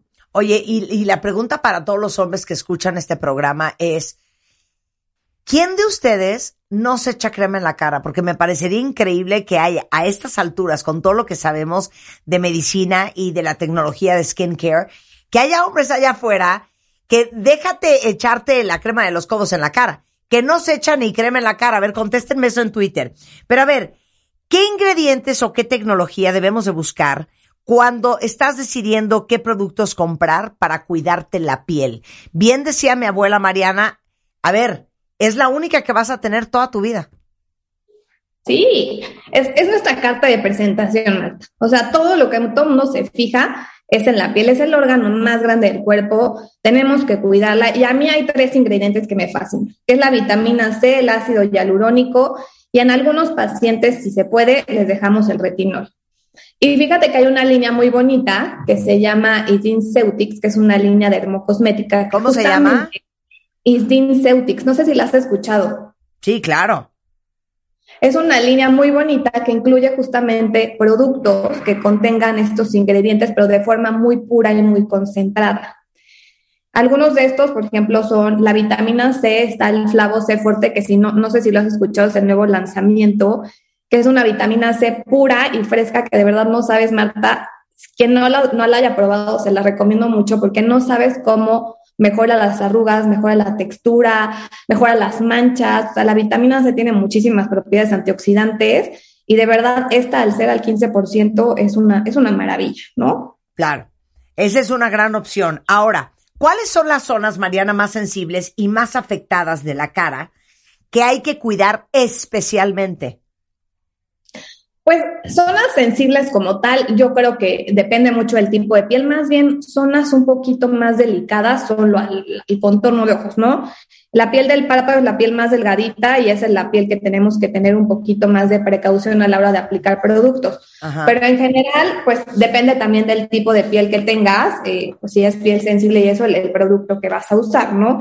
En general, pues todos debemos usar productos que tengan hidratantes, o hidratación de la piel para evitar que la piel se, se, sensibilice.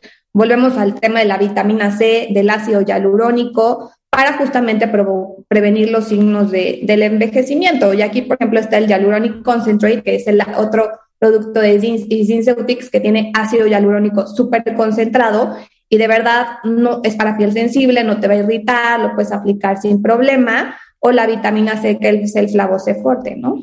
Ok, ahora, el sol, Mariana, el embarazo, la edad, va perdiendo la piel ese tono uniforme. O sea, si se fijan, la piel no es de un solo color eh, en todas partes. ¿Existe alguna forma de prevenir o recuperar la uniformidad de la piel? Por eso nos ponemos base, por eso nos ponemos correctores y recuperar ese brillo que teníamos cuando éramos recién nacidos que uno también pierde. Mira, una palabra que dijiste bien importante es prevenir. Nosotros sabemos que la piel, sobre todo en las mujeres, se nos mancha por todo, que por la computadora, que por el sol, que por estar con el celular, o sea, por todo se nos mancha. Y el 80% del envejecimiento de la piel pues, está por el sol. Entonces, la forma de prevenir que nos salgan todas estas cuestiones es usando protector solar en primer lugar. Un protector que nos ayude justamente también a mejorar las manchas, y en este caso está el Active Unify, que está buenísimo porque pues no es cualquier protector solar, que ya sabemos que tiene factor de protección muy alto y nos va a ayudar a que no, los rayos no nos lastimen, pero también nos ayuda a mejorar las manchas. También podemos usar, por ejemplo, un suero despigmentante como el Mela Clear o pues también podemos usar algo como para el contorno de ojos, que es el Vitalize, que acuérdense que también nos salen muchísimos, muchísimas manchas en los párpados y tenemos que también prevenir que se nos envejezca. Claro. Ok, y luego, ¿existe el envejecimiento de la piel prematura o porque hay personas que se ven más grandes de lo que son?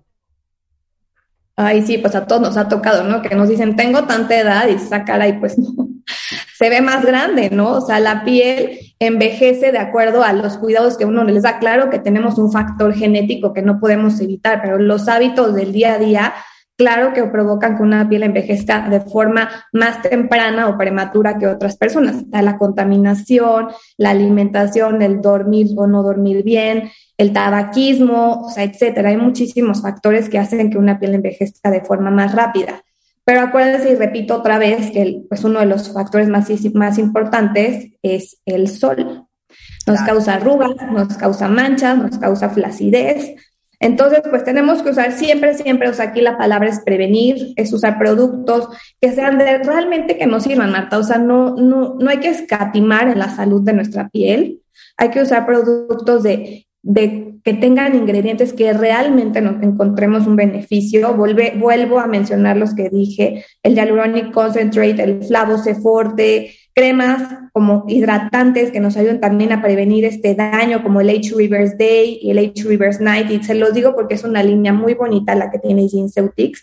Y obviamente reapliquemos el protector solar, estemos o no estemos en casa, esté el día nublado, ahorita que está lloviendo, no importa Claro, hay que ponérselo siempre. Oigan, Isdin Ceutix, es de lo que estábamos hablando hoy. Isdin es una marca española espectacular, ya hemos hablado mucho de ella, pero para que ahora que viene el invierno y que uno tiende a deshidratarse y que creemos que como ya no tenemos el rayo del sol como el verano, ah, no nos vamos a manchar, no, también nos manchamos en el invierno. Eh, se llaman Isdin Ceutix, eh, toda la información en Isdin México, tanto en Instagram como Facebook o isdin.com y Mariana Saldaña, dermatóloga y certificada por el Consejo Mexicano de Dermatología. Muchísimas gracias por estar hoy en el programa. No, hombre, gracias a ustedes, gracias a tus cuentavientes y a todos los Easy Lovers que nos escucharon el día de hoy. Muchas gracias. Gracias. Son las 11.25 de la mañana en W Radio. Desde Los Ángeles, regresando del corte, Matthew Hussey les va a decir si ustedes están en una eh, relación con un narcisista, saben que Matthew es autor del bestseller del New York Times, Get the Guy, o sea, cómo conseguir al fulano. Y es coach de relaciones y nos va a explicar cómo darte cuenta que el problema es que el fulano o la fulana eh, de la cual estás enamorado es un narcisista empedernido. Al regresar, no se vayan. ¿Todavía no tienes ID de cuenta viente? No. No, no, no. Not yet, yet, yet. Consíguelo. En martadebaile.com. Martadebaile.com. Y sé parte de nuestra comunidad de cuentavientes. Marta de Baile 2022. estamos de regreso. Y estamos donde estés. Ay, no saben la felicidad que me da esta conversación. Pongan mucha atención porque se van a divertir mucho.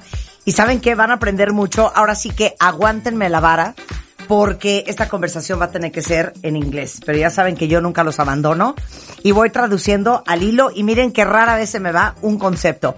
Matthew Hussey está con nosotros. Matthew Hussey está en Los Ángeles. Él es autor de un bestseller del New York Times que se llama Get the Guy. O sea, consíguete al fulano.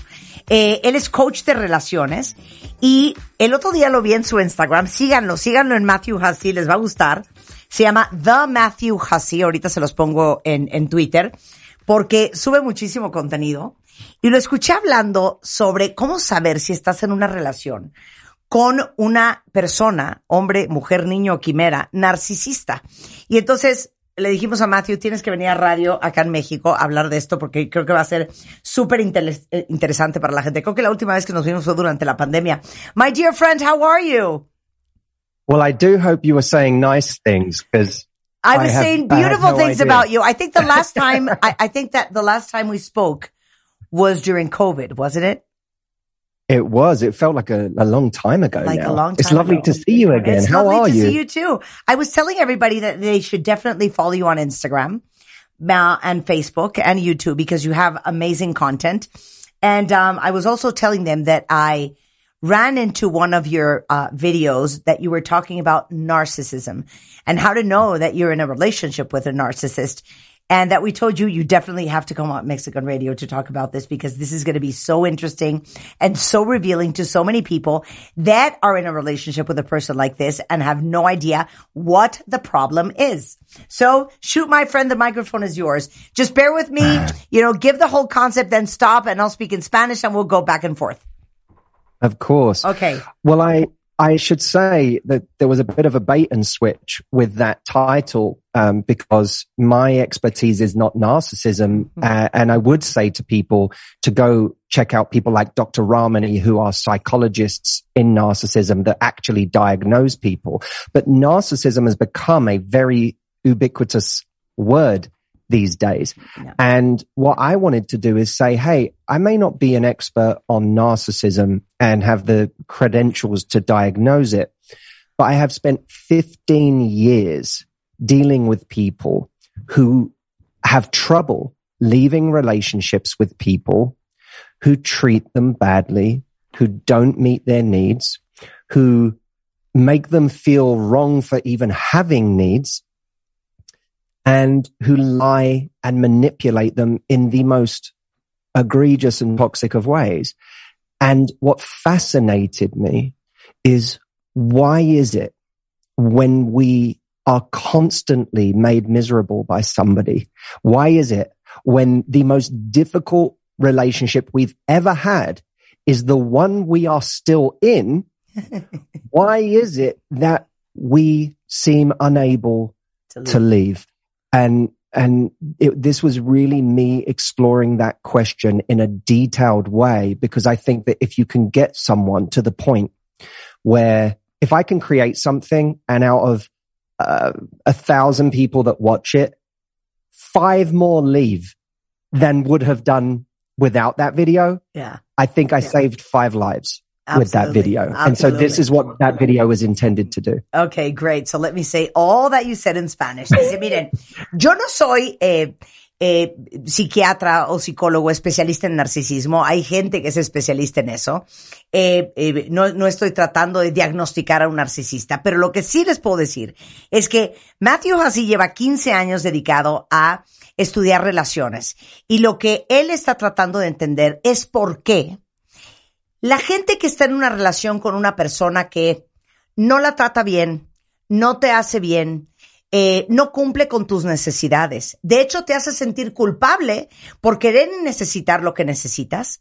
¿Por qué siguen en esa relación?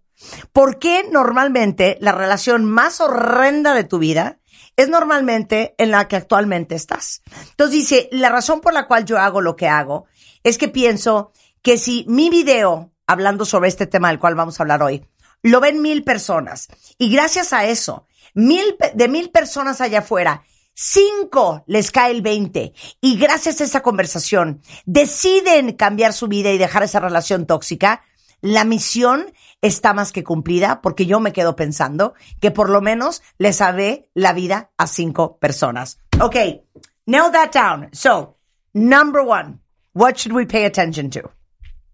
And let me ask you before I proceed, do I need to talk in shorter paragraphs for your sake? Not at all. You can speak as Okay. fast as you can, as long as you can. I will not forget a word of what you're saying. I promise. Well, that's very impressive. okay, I- shoot. The the first and and I want people to realize that as I go through these seven things, mm-hmm. they are actually designed to model the order of thought that people actually naturally go through in this situation. So it's actually really important people listen to them in order. Okay. The first one is that you must, at a certain point in your life, assume that someone will not change. Will now, not. can, will not. And, and this has to be based on the empiricism of your life. Empiricism is what is my experience of this person? Have they ever, in the time that I have known them, truly changed? Maybe we had an argument at certain points. Maybe there were moments where I threatened to leave, where I threatened that it, they, it would break if we went any further. And maybe there was a little spike on the graph for a moment. Their behavior changed just for a mm-hmm. moment, but then they defaulted back to their, to their baseline. Have they ever actually fundamentally changed? And if the answer is no, and you know that you've shown them every possible reaction to their actions. You've gotten angry. You've gotten sad. You've gotten, you've cried. You've become depressed. You have threatened them. You have gone cold and silent on them. You've been through everything. Why is it now that you think they are suddenly going to deviate from the character you've seen all along? What new emotion do you have up your sleeve to show them that's suddenly going to make them behave any different? You have to assume they'll never change because the chances are they won't.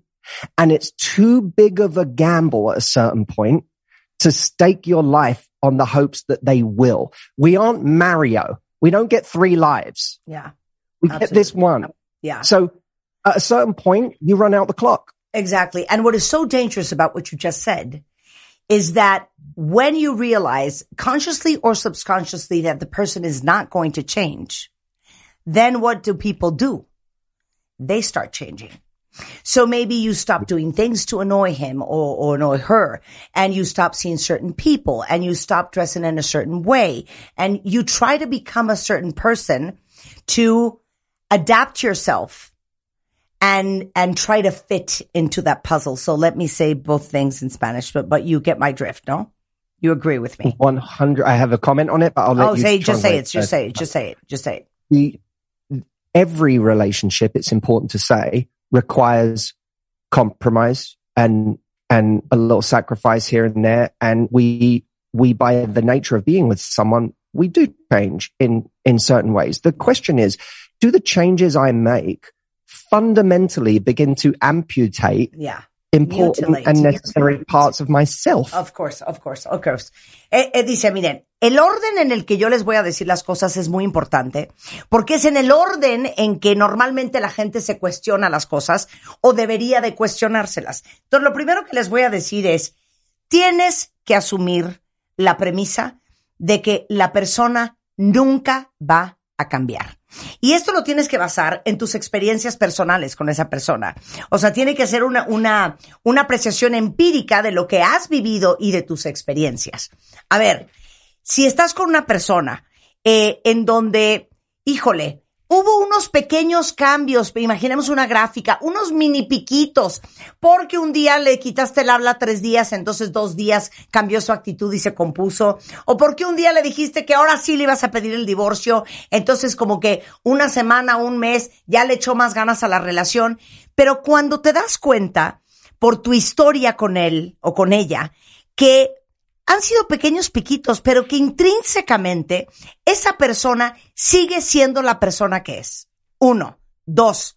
Que has agotado todos tus recursos emocionales para ver si incitas el cambio en la persona. Le quitas el habla, te pones furiosa, luego usas la estrategia de entonces voy a llorar, luego te deprimes, se lo pides a las buenas, se lo pides a las malas, lo amenazas con irte para siempre, le dices que mañana le va a hablar tu abogado. O sea, ya has de verdad agotado cualquier estrategia para ver si cambia. Llega un momento en que te tienes que dar cuenta que la persona intrínsecamente no va a cambiar. Entonces, lo que le dije yo a Matthew es, lo peligroso de esa situación es que cuando llegas a ese punto de quiebre, pasan dos cosas. O te terminas siguiendo de la relación o terminas cambiando tú. Y lo que me añade Matthew a eso es, claro, lo peligroso de eso es que tú empiezas a cambiar tu forma de ser cómo te vistes, cómo hablas, ya no ves a esos amigos para no causar un problema, entonces ya no ves a tu familia, entonces ya dejas de trabajar, entonces ya haces un esfuerzo por bajar de peso porque crees que a lo mejor tu gordura es lo que lo tiene mal. Y empiezas no solamente a convertirte en una persona que tú no eres, empiezas a mutilarte. Uno tiene que entender en cierto punto de la relación, por la historia misma, que una persona, si no ha cambiado, probablemente nunca va a cambiar. Miren, mejor resumen no les puedo dar. Mi mamá decía, eso ya no va a dar, porque si hubiera iba a dar, ya hubiera dado. My mom has an amazing saying for what you just said about people never changing and about things never changing. If he was going to change, he would have already changed. So if he hasn't, it's because he won't ever. So we got that nailed down and I don't want to lose time, but let's go with point number two.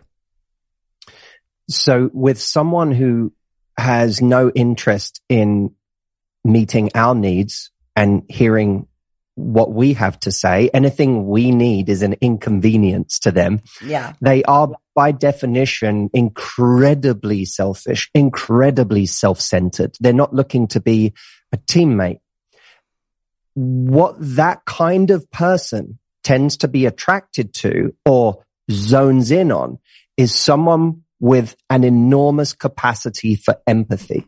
Ay, qué horror. Qué horror. You know that word. Qué horror. No. Like what, what a horror. That's the horror. horrible. Ah, Yeah. the horror. Horror. Exactly. Yeah. It, empathy is a very, very dangerous thing. Now, of course, if we are the empathetic person, we have probably always seen that as one of the most beautiful parts of ourselves. Yeah.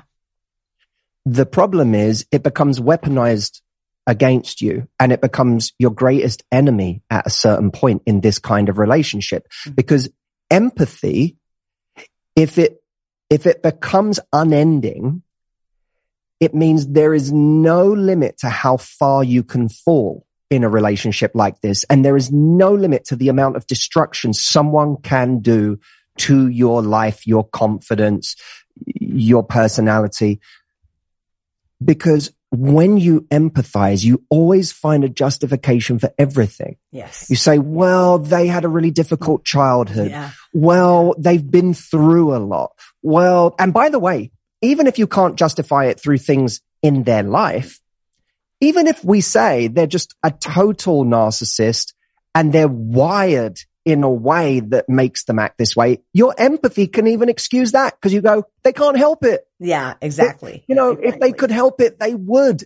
And I still love this person. So th- they can't do any better. They're doing their best.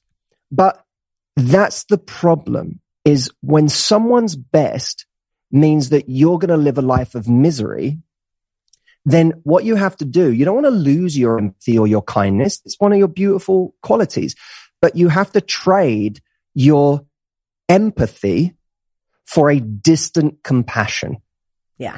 I can Yeah. still be compassionate to you and I can still understand you and why you are the way you are or not, but I can have compassion even if I don't understand, but I can't do that up close with, With you. you. Exactly. It's easier, by the way. I should say this one last thing. It's easier to do this with a family member in some cases, not in all, but in some cases, because with a family member, you can keep them at arm's length. Yeah. You can say you're bad for me if I let you close and I can never rely on you for anything, but I still want to have a relationship with you at arm's length.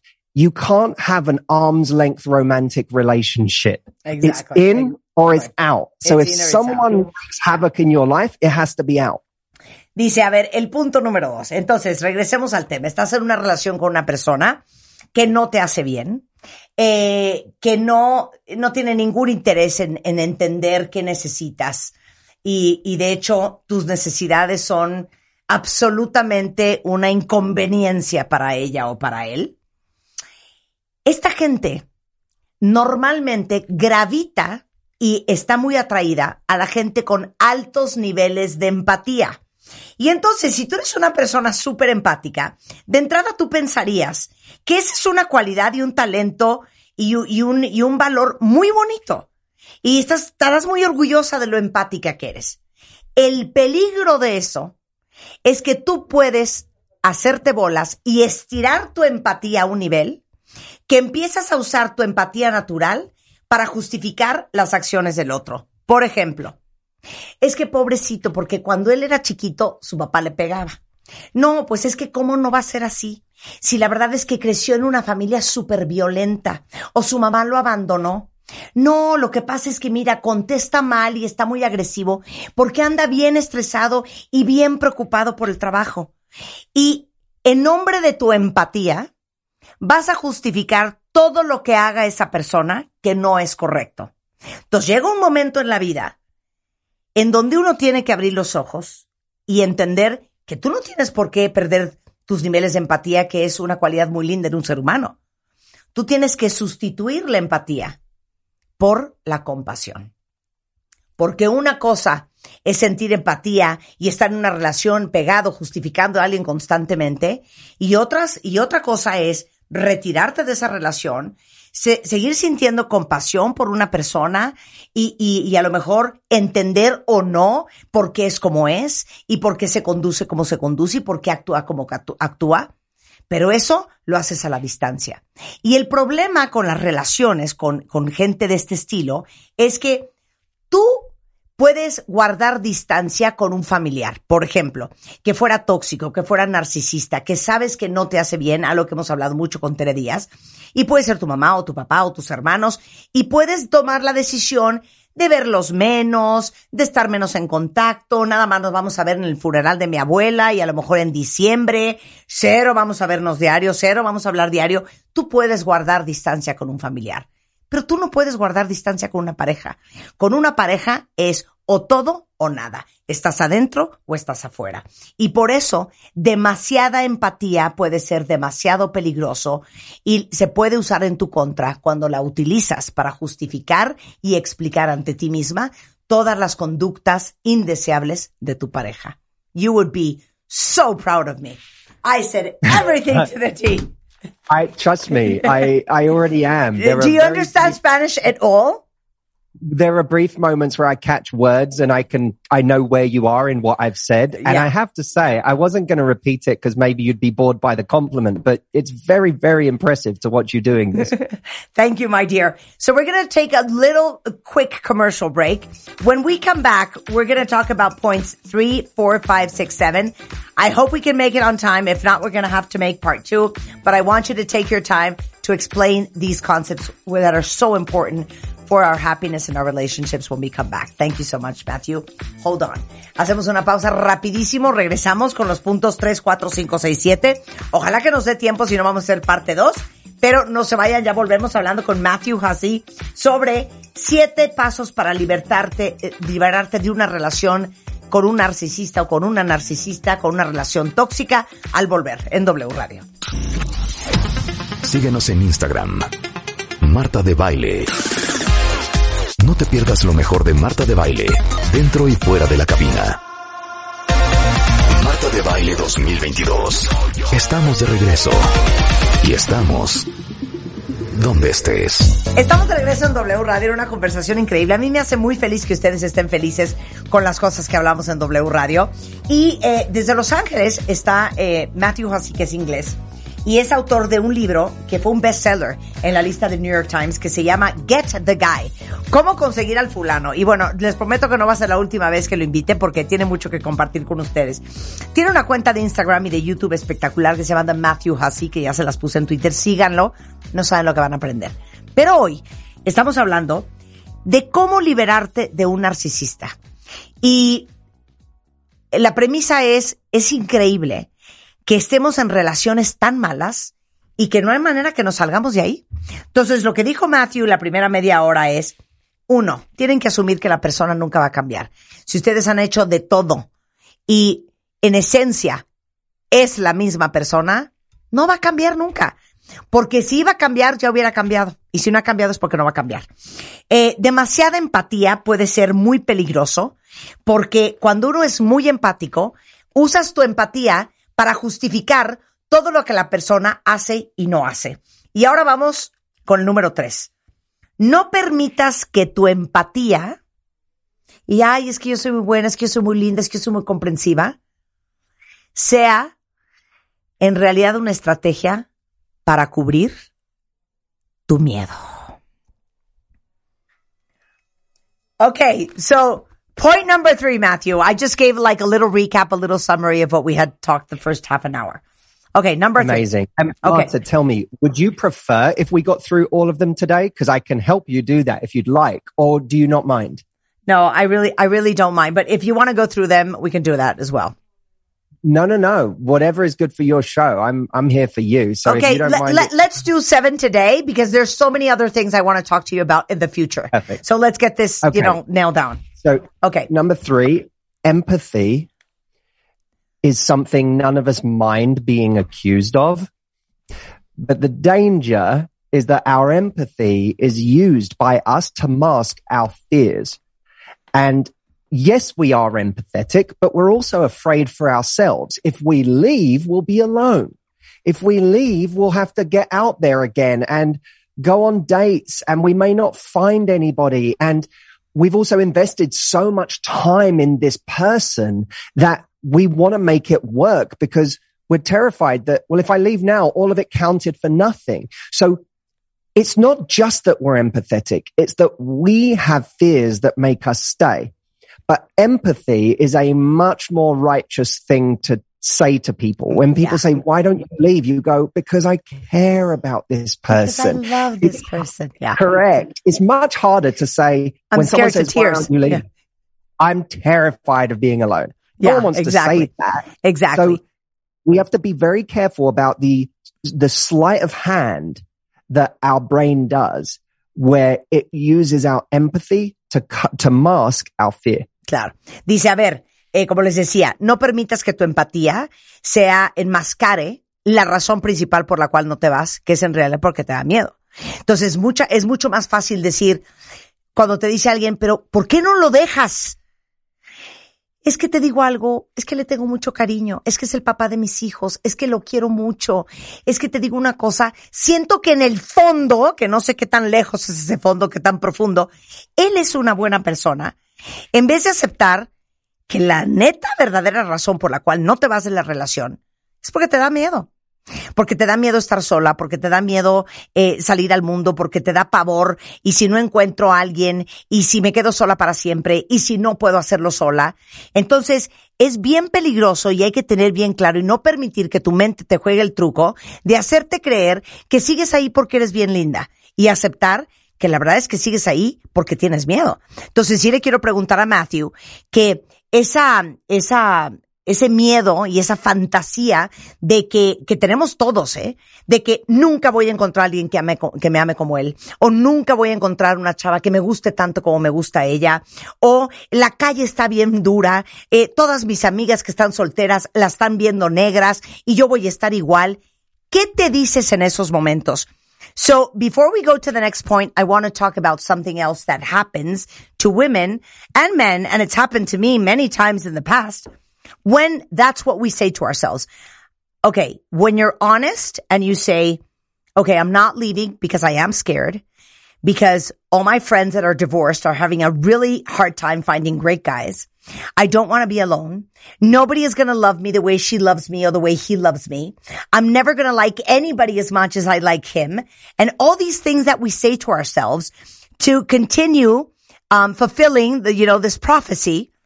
What should we say to ourselves then? How do we stop these negative thoughts of thinking that after this relationship, everything in our life is going to be downhill?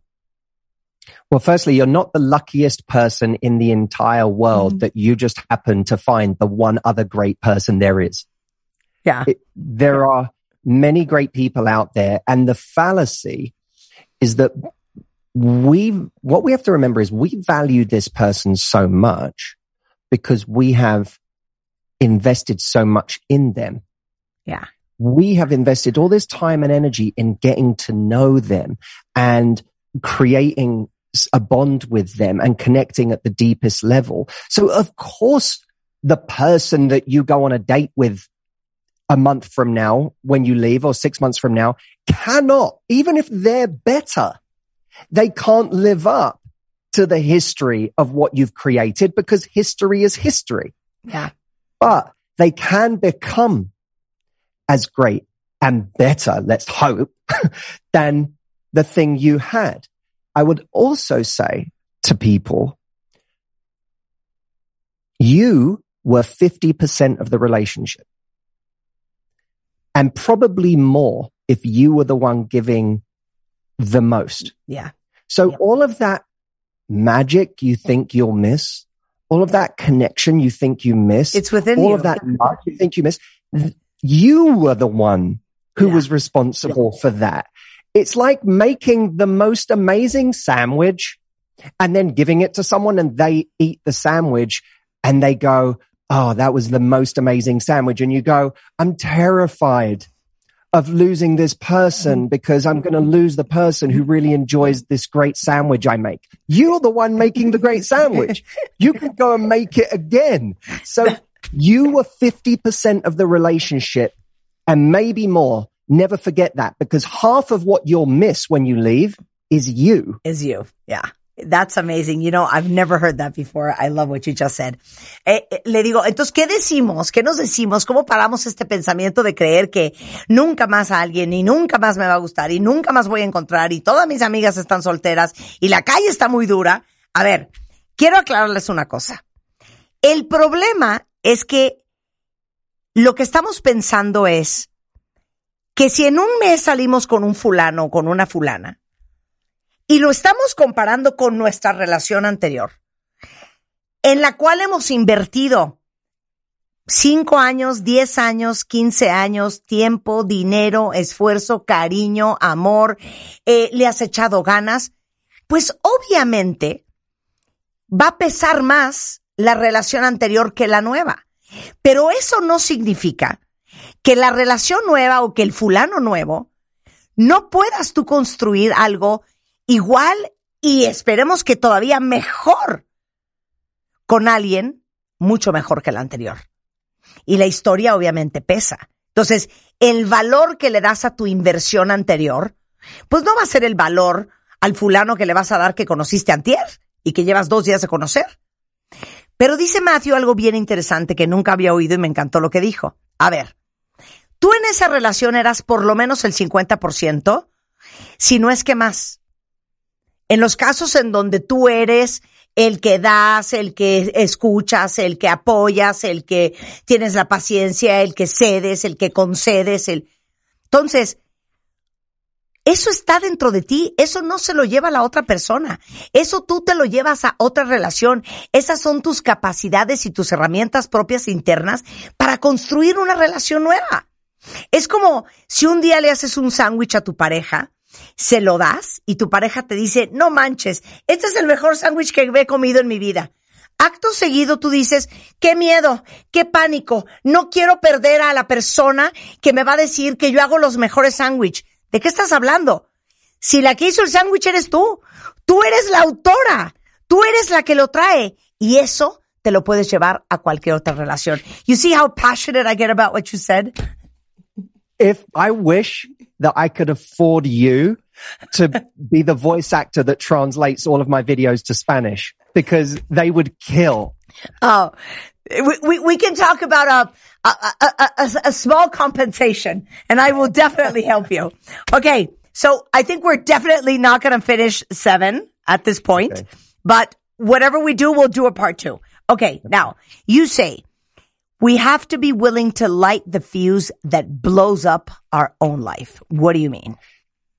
Yeah. And that's, this is the hardest part is that no, usually leaving a situation like this on some level feels like blowing up our own life. There is so much pain to go through and so much destruction that we have to bring on Mhm. for ourselves. And we have to go through all of that. And that's the hardest thing to do because we want someone to do it for us. We, we, it was almost like we want to meet this catastrophic event that we had no control over. And, and that did the hard part. But why, if you wait for the catastrophe, then it might get so bad that you'll forever regret how much destruction was caused. So you have to be willing to create that destruction yourself today.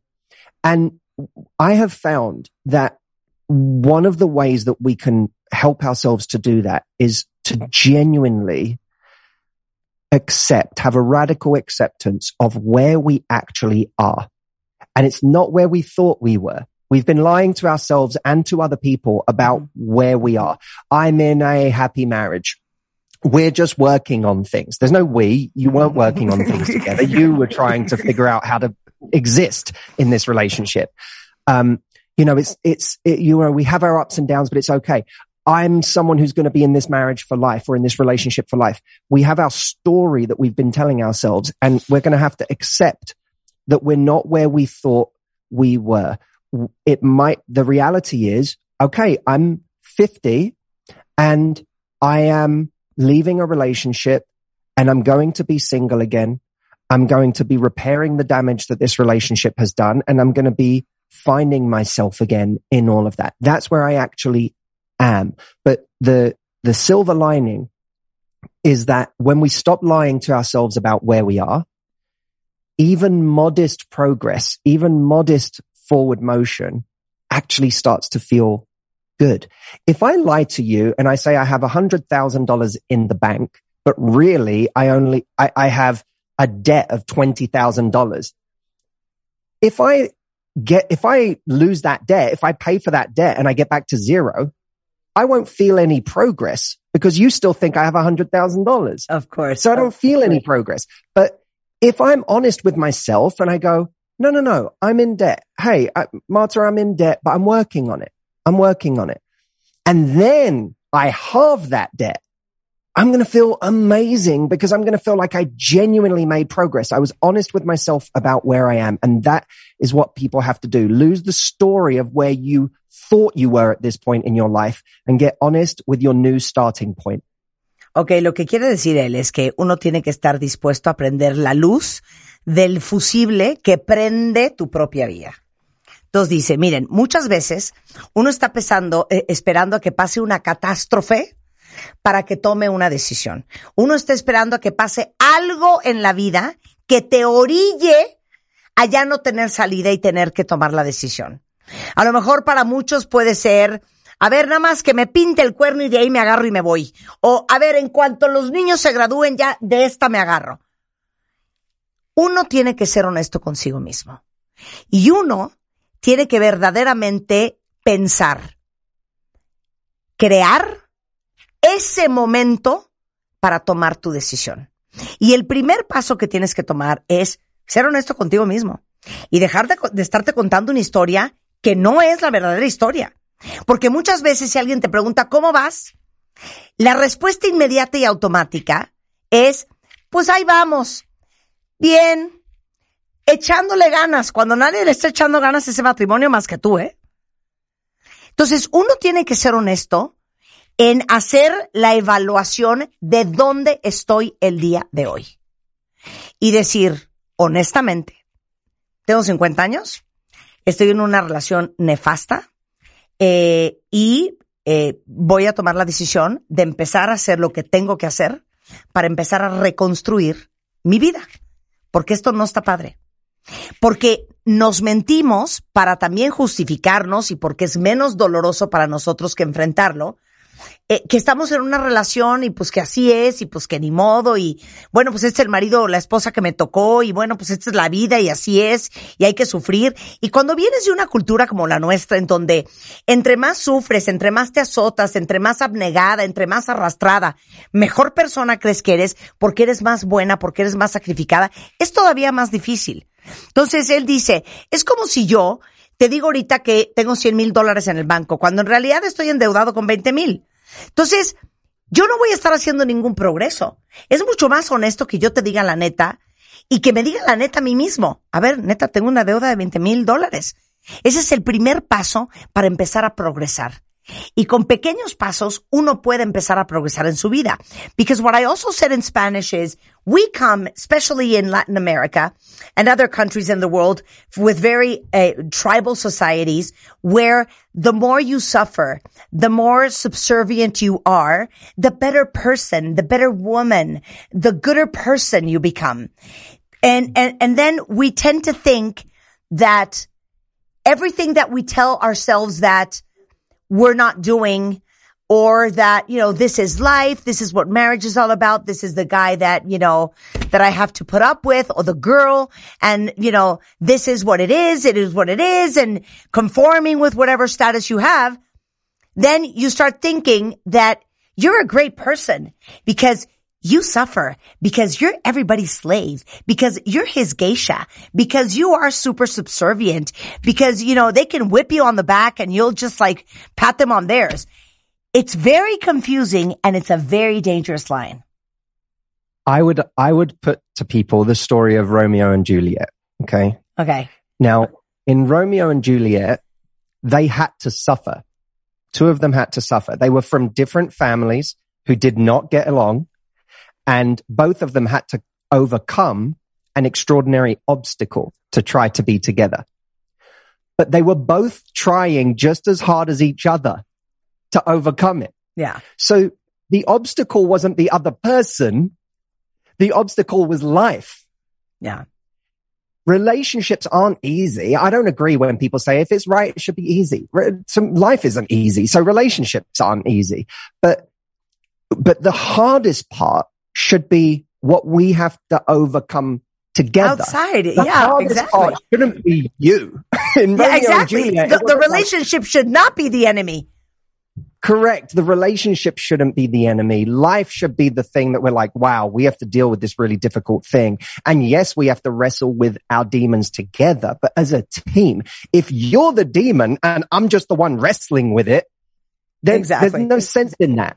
Absolutely. I mean, life is difficult enough to be dealing with damn life with a damn monkey on your back, poking on your neck all damn day long. Totally agree. Dice, a ver, me encanta lo que dijiste porque les voy a poner el ejemplo de Romeo y Julieta. Romeo y Julieta, pues es una tragedia de amor. Ellos lucharon y sufrían, pero no sufrían el uno por el otro. Sufrían por la vida por los Capuletos y los Montague o los Montesco, no me acuerdo cómo se llamaban. El problema no eran ellos, no era el uno y el otro, no era la relación. Y dice Matthew, a ver, las relaciones no son fáciles. Yo no creo en la gente que dice que, ay, no, la relación que funciona fluye perfecto. No, todas las relaciones requieren chamba. Pero el chiste de una relación es que el enemigo no sea tu pareja. La vida es suficiente complicada allá afuera. Al contrario, tu pareja tiene que ser parte de tu equipo. Tu pareja tiene que ser ahora sí que quien luche en la vida tan dura mano a mano. La vida es suficientemente complicada para que encima traigas un, un diablo en la espalda picándote la nuca todo el día. You know what? I love talking to you. We are going to leave for part two, points five, six, and seven, my friend. Agree? Agreed. May I give your audience something that is happening in my world right now? Absolutely. Uh, there's a the timing of this is perfect because on the 27th of this month i'm beginning a 30 day confidence challenge That's where great. i'm going to be live for an hour and a half explaining five missions that I'm going to do with people over 30 days. And we're where can we log into together. that? MH, my initials, Matthew Hussey, mhchallenge.com is completely free. So they don't have to pay for anything. It's free, but come join us because it's going to be, if you're struggling to get the confidence to leave uh, or to do this, what we're talking about today, this is going to help you get the momentum in your confidence to do the thing you've been putting off for months, years, or decades of your life. And it's at mhchallenge.com. I love it. Absolutely. Let me say that in Spanish. A ver, dice, les quiero regalar una cosa a todos tus cuentavientes. A partir del 27 de septiembre y durante 30 días va a ser el reto de la autoconfianza. Y es para todos ustedes que están batallando con esto que hablamos hoy de dejar relaciones que son tóxicas, que no saben cómo le van a hacer, es para ustedes. Es totalmente gratuito. Es una hora en vivo con Matthew, gratis, en, ahí les va, www.mhchallenge, de reto, challenge.com. mhchallenge.com a partir del 27 de septiembre, un intensivo infernal con Matthew Hussey, totalmente gratis, para que ustedes encuentren la autoconfianza que sienten que hoy no tienen. My friend, I send you a big kiss. Let's do part two. Maybe not this coming week, but the week after. And, um, and I'll tell everybody to follow you on YouTube, on Instagram, and on Facebook. Thank you. Thank you so much for having me. I look forward to it. Absolutely. A big kiss to you. Bye, Martha. A ver, eh, sigan a Matthew Hussey, no saben qué padre contenido tiene y saben que todas estas conversaciones que tenemos, yo quisiese que esto fuera en español y que no tuviéramos que perder tiempo traduciendo de inglés a español todo el tiempo. Pero bueno, es lo que es y yo no puedo, como les he dicho siempre, quitarles a ustedes la oportunidad de escuchar a gente impresionante en otras partes del mundo, eh, que desafortunadamente pues no hablan nuestro idioma, pero pues si yo puedo hablar el idioma y traducírselos a ustedes, obviamente hay que aprovecharlo. Matthew Hussey es autor de un libro, por si lo quieren comprar, que fue un bestseller en el New York Times, que se llama Get the Guy, y es coach de relaciones y de autoconfianza. Es Matthew Hussey con doble S-E-Y en Facebook, The Matthew Hussey en Instagram y Matthew Hussey en YouTube. Y vamos a tener segunda parte, no esta semana que viene, sino la que sigue. ¿Saben que una de las cosas que a mí más me gusta en el mundo mundial, universal, internacional es carcajearme. Yo creo que ese es uno de los puntos de contacto que tenemos Rebeca y yo. ¿Por qué nada vamos a reírnos tanto? Entonces, les digo una cosa, el 99.9% de las cosas mías que hay allá afuera, eh, que, que me están haciendo burla, a mí me causan mucha gracia. Entonces, descubrí desde hace varios meses, pero ahorita han dado muy activo, a. Gerardo Nuño, que es el rockstar en TikTok. ¡Bravo!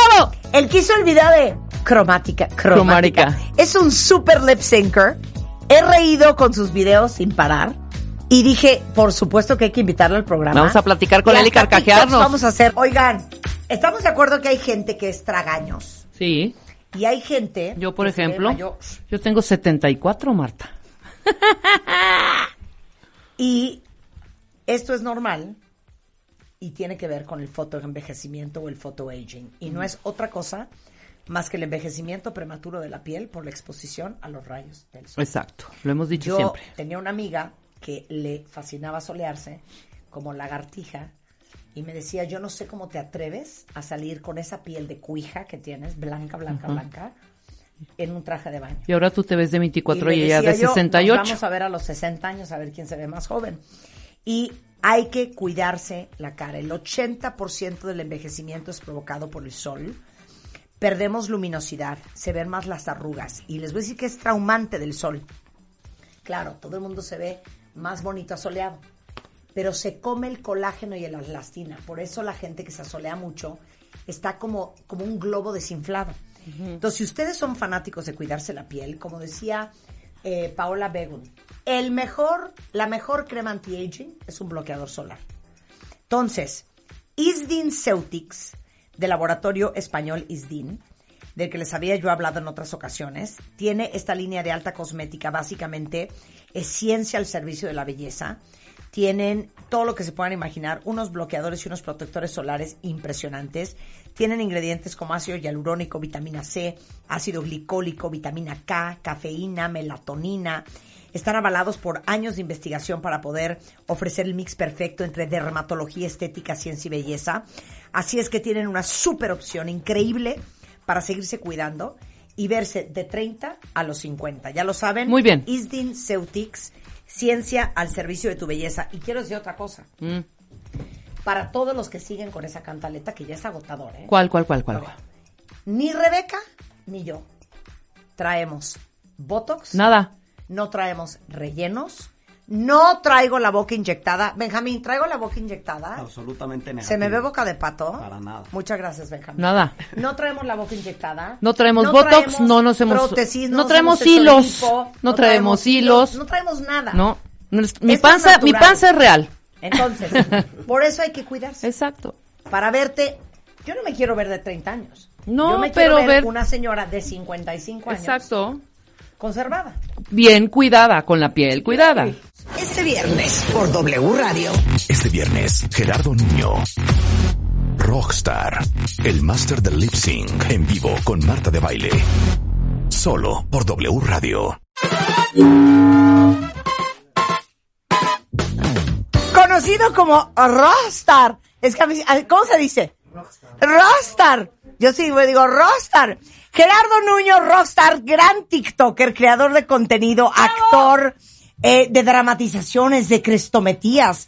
Mejor conocido como Rockstar o Rojo por su color de pelo y por su color de piel, por la canción Pequeño Gran Rockstar. Está in the house. No sabes cómo me he divertido con los videos que has hecho de mí. Oye, pues es que yo me divierto haciéndolos también de ti. Pero es que yo me divierto. Yo creo que la gente cree que yo me ofendo. Pero yo soy adicta a carcajearme. Yo estaba Rockstar. en, en los primeros, yo dije, híjole, me va a pegar. A ver, Pero ¿cuál fue el primero de mí que hiciste? El de cromática. El Bueno, de cromática. Cromática, Oye, no sé que cómo por tu decirlo, culpa todo el mundo cree que Lady Gaga no viene a México por mi culpa. De hecho, no viene a. México por tu culpa. Pero entonces, ¿oíste ese audio? Lo escuché y dije, es que lo tengo que hacer. O sea, la pronunciación, corregir la, pro- la pronunciación a Lady Gaga, Ajá. No cualquiera, ¿eh? No cualquiera tiene los... Pero es que, es que, o sea, no quería corregirla, nada más quería, pues que ella supiera que le había puesto un nombre en latín a su disco.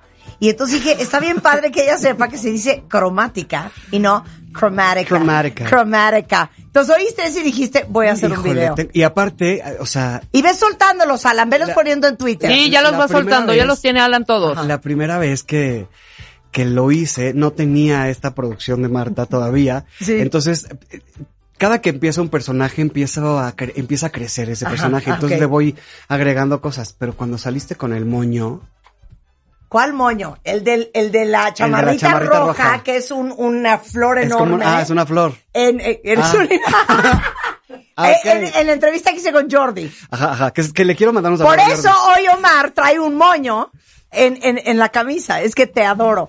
Pero entonces, tú ya estás desarrollando un personaje. Sí, sí, ya, tú ya estás. A ver, ¿y cómo soy yo? Entonces, Pues, ¿qué hay o sea, que hacer? es- eh, ¿Qué hay que hacer? Es como levantar un poco las cejas, como la mirada, la, mi- cejas. la mirada un poco más penetrante que el resto, boca roja, como Ajá. muy, Ajá, ¿sabes? sí. Y aparte todo lo habla, como que todo lo pronuncia letra por letra, como debe de ser, ¿no? Entonces es, no es diario, güey, no es diario. No, puedo de la Entonces- risa. Subo las cejas, claro, subo las cejas cuando hablo. Pero te voy a decir una cosa.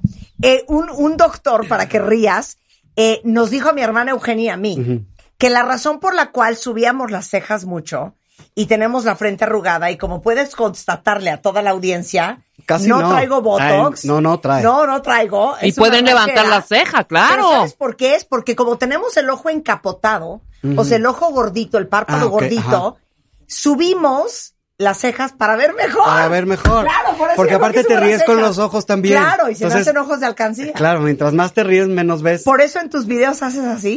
haces, haces ojitos de alcancía Hago como así. ¿no? Como que está hablando y entonces, no es diario, güey. No es diario, No ¿no? es y la diario. boca como roja. Y, Sí, sí, sí. y siempre guapa y siempre Sí. como que, ¿no? Sí. Oh, el moño, el, moño. El moño, el olán, la cosa. Oye. Entonces ya hiciste, hiciste.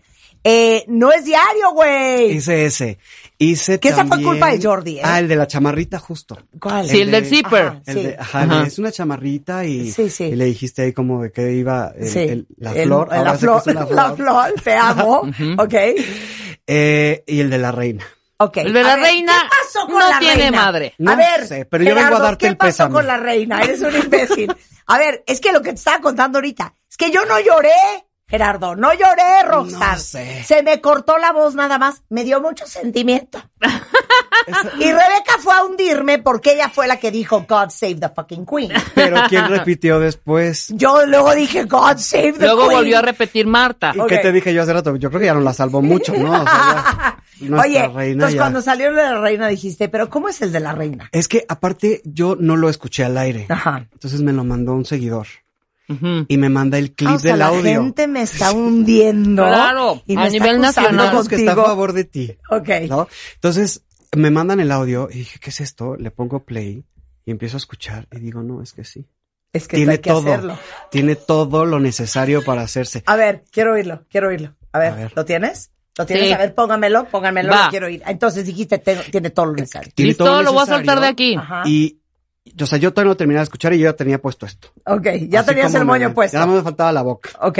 ¿no? Ah, el pelito va de lado porque Ajá. siempre a las, a las guapas, ¿no? A las que. Pero así- yo nunca traigo el pelo de lado, eso sí es invento tuyo. Lo que, a veces inventa, esa es Sí. mi parte porque es Sí. lo que, es lo que tengo. Pero por Sí. ejemplo, este, Paulina, Talía, tú, eh, muchas van con el pelito así porque es como más Siento coqueto que para así. todos los que que crecimos. normal. Sí. ¿No? Ajá. O sea, a Marte Gareda ya se lo tengo que poner de este lado porque crecimos, cada vez está más guapa también. la Entonces, e- e- esa es como mi forma de hacerlo más femenina, más sí, así, más mujer. Más mujer. Oye, Más mujer. Marta, pero escuchando ahorita que lo a vi ver, y que me volví a carcajear, A ver. esa pausa dramática que haces Ah, sí. es que eres un espectacular. Yo te amo. A ver. A ver, ahí va. dale.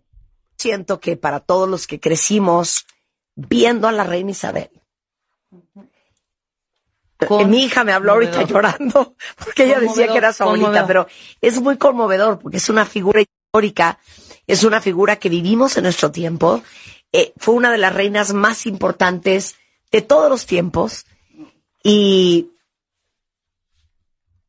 Ya está ahí. y pues hoy ya no está. No, no, no. Es que, Es que viene la buena. Sí, pero- Ahora sí que para todos los ingleses que escuchan este programa, donde quiera que estén, les mandamos nuestro más sentido pésame. God save the es que te voy a decir qué pasa. queen. God save the queen. Espérate, Siento voy a hacer para atrás una cosa. Ah, sí. ¿Cuál cosa? Perdón. Es que nada más Isabel. claro una cosa. Te voy a decir una God cosa. save the Roxanne. queen. Ah.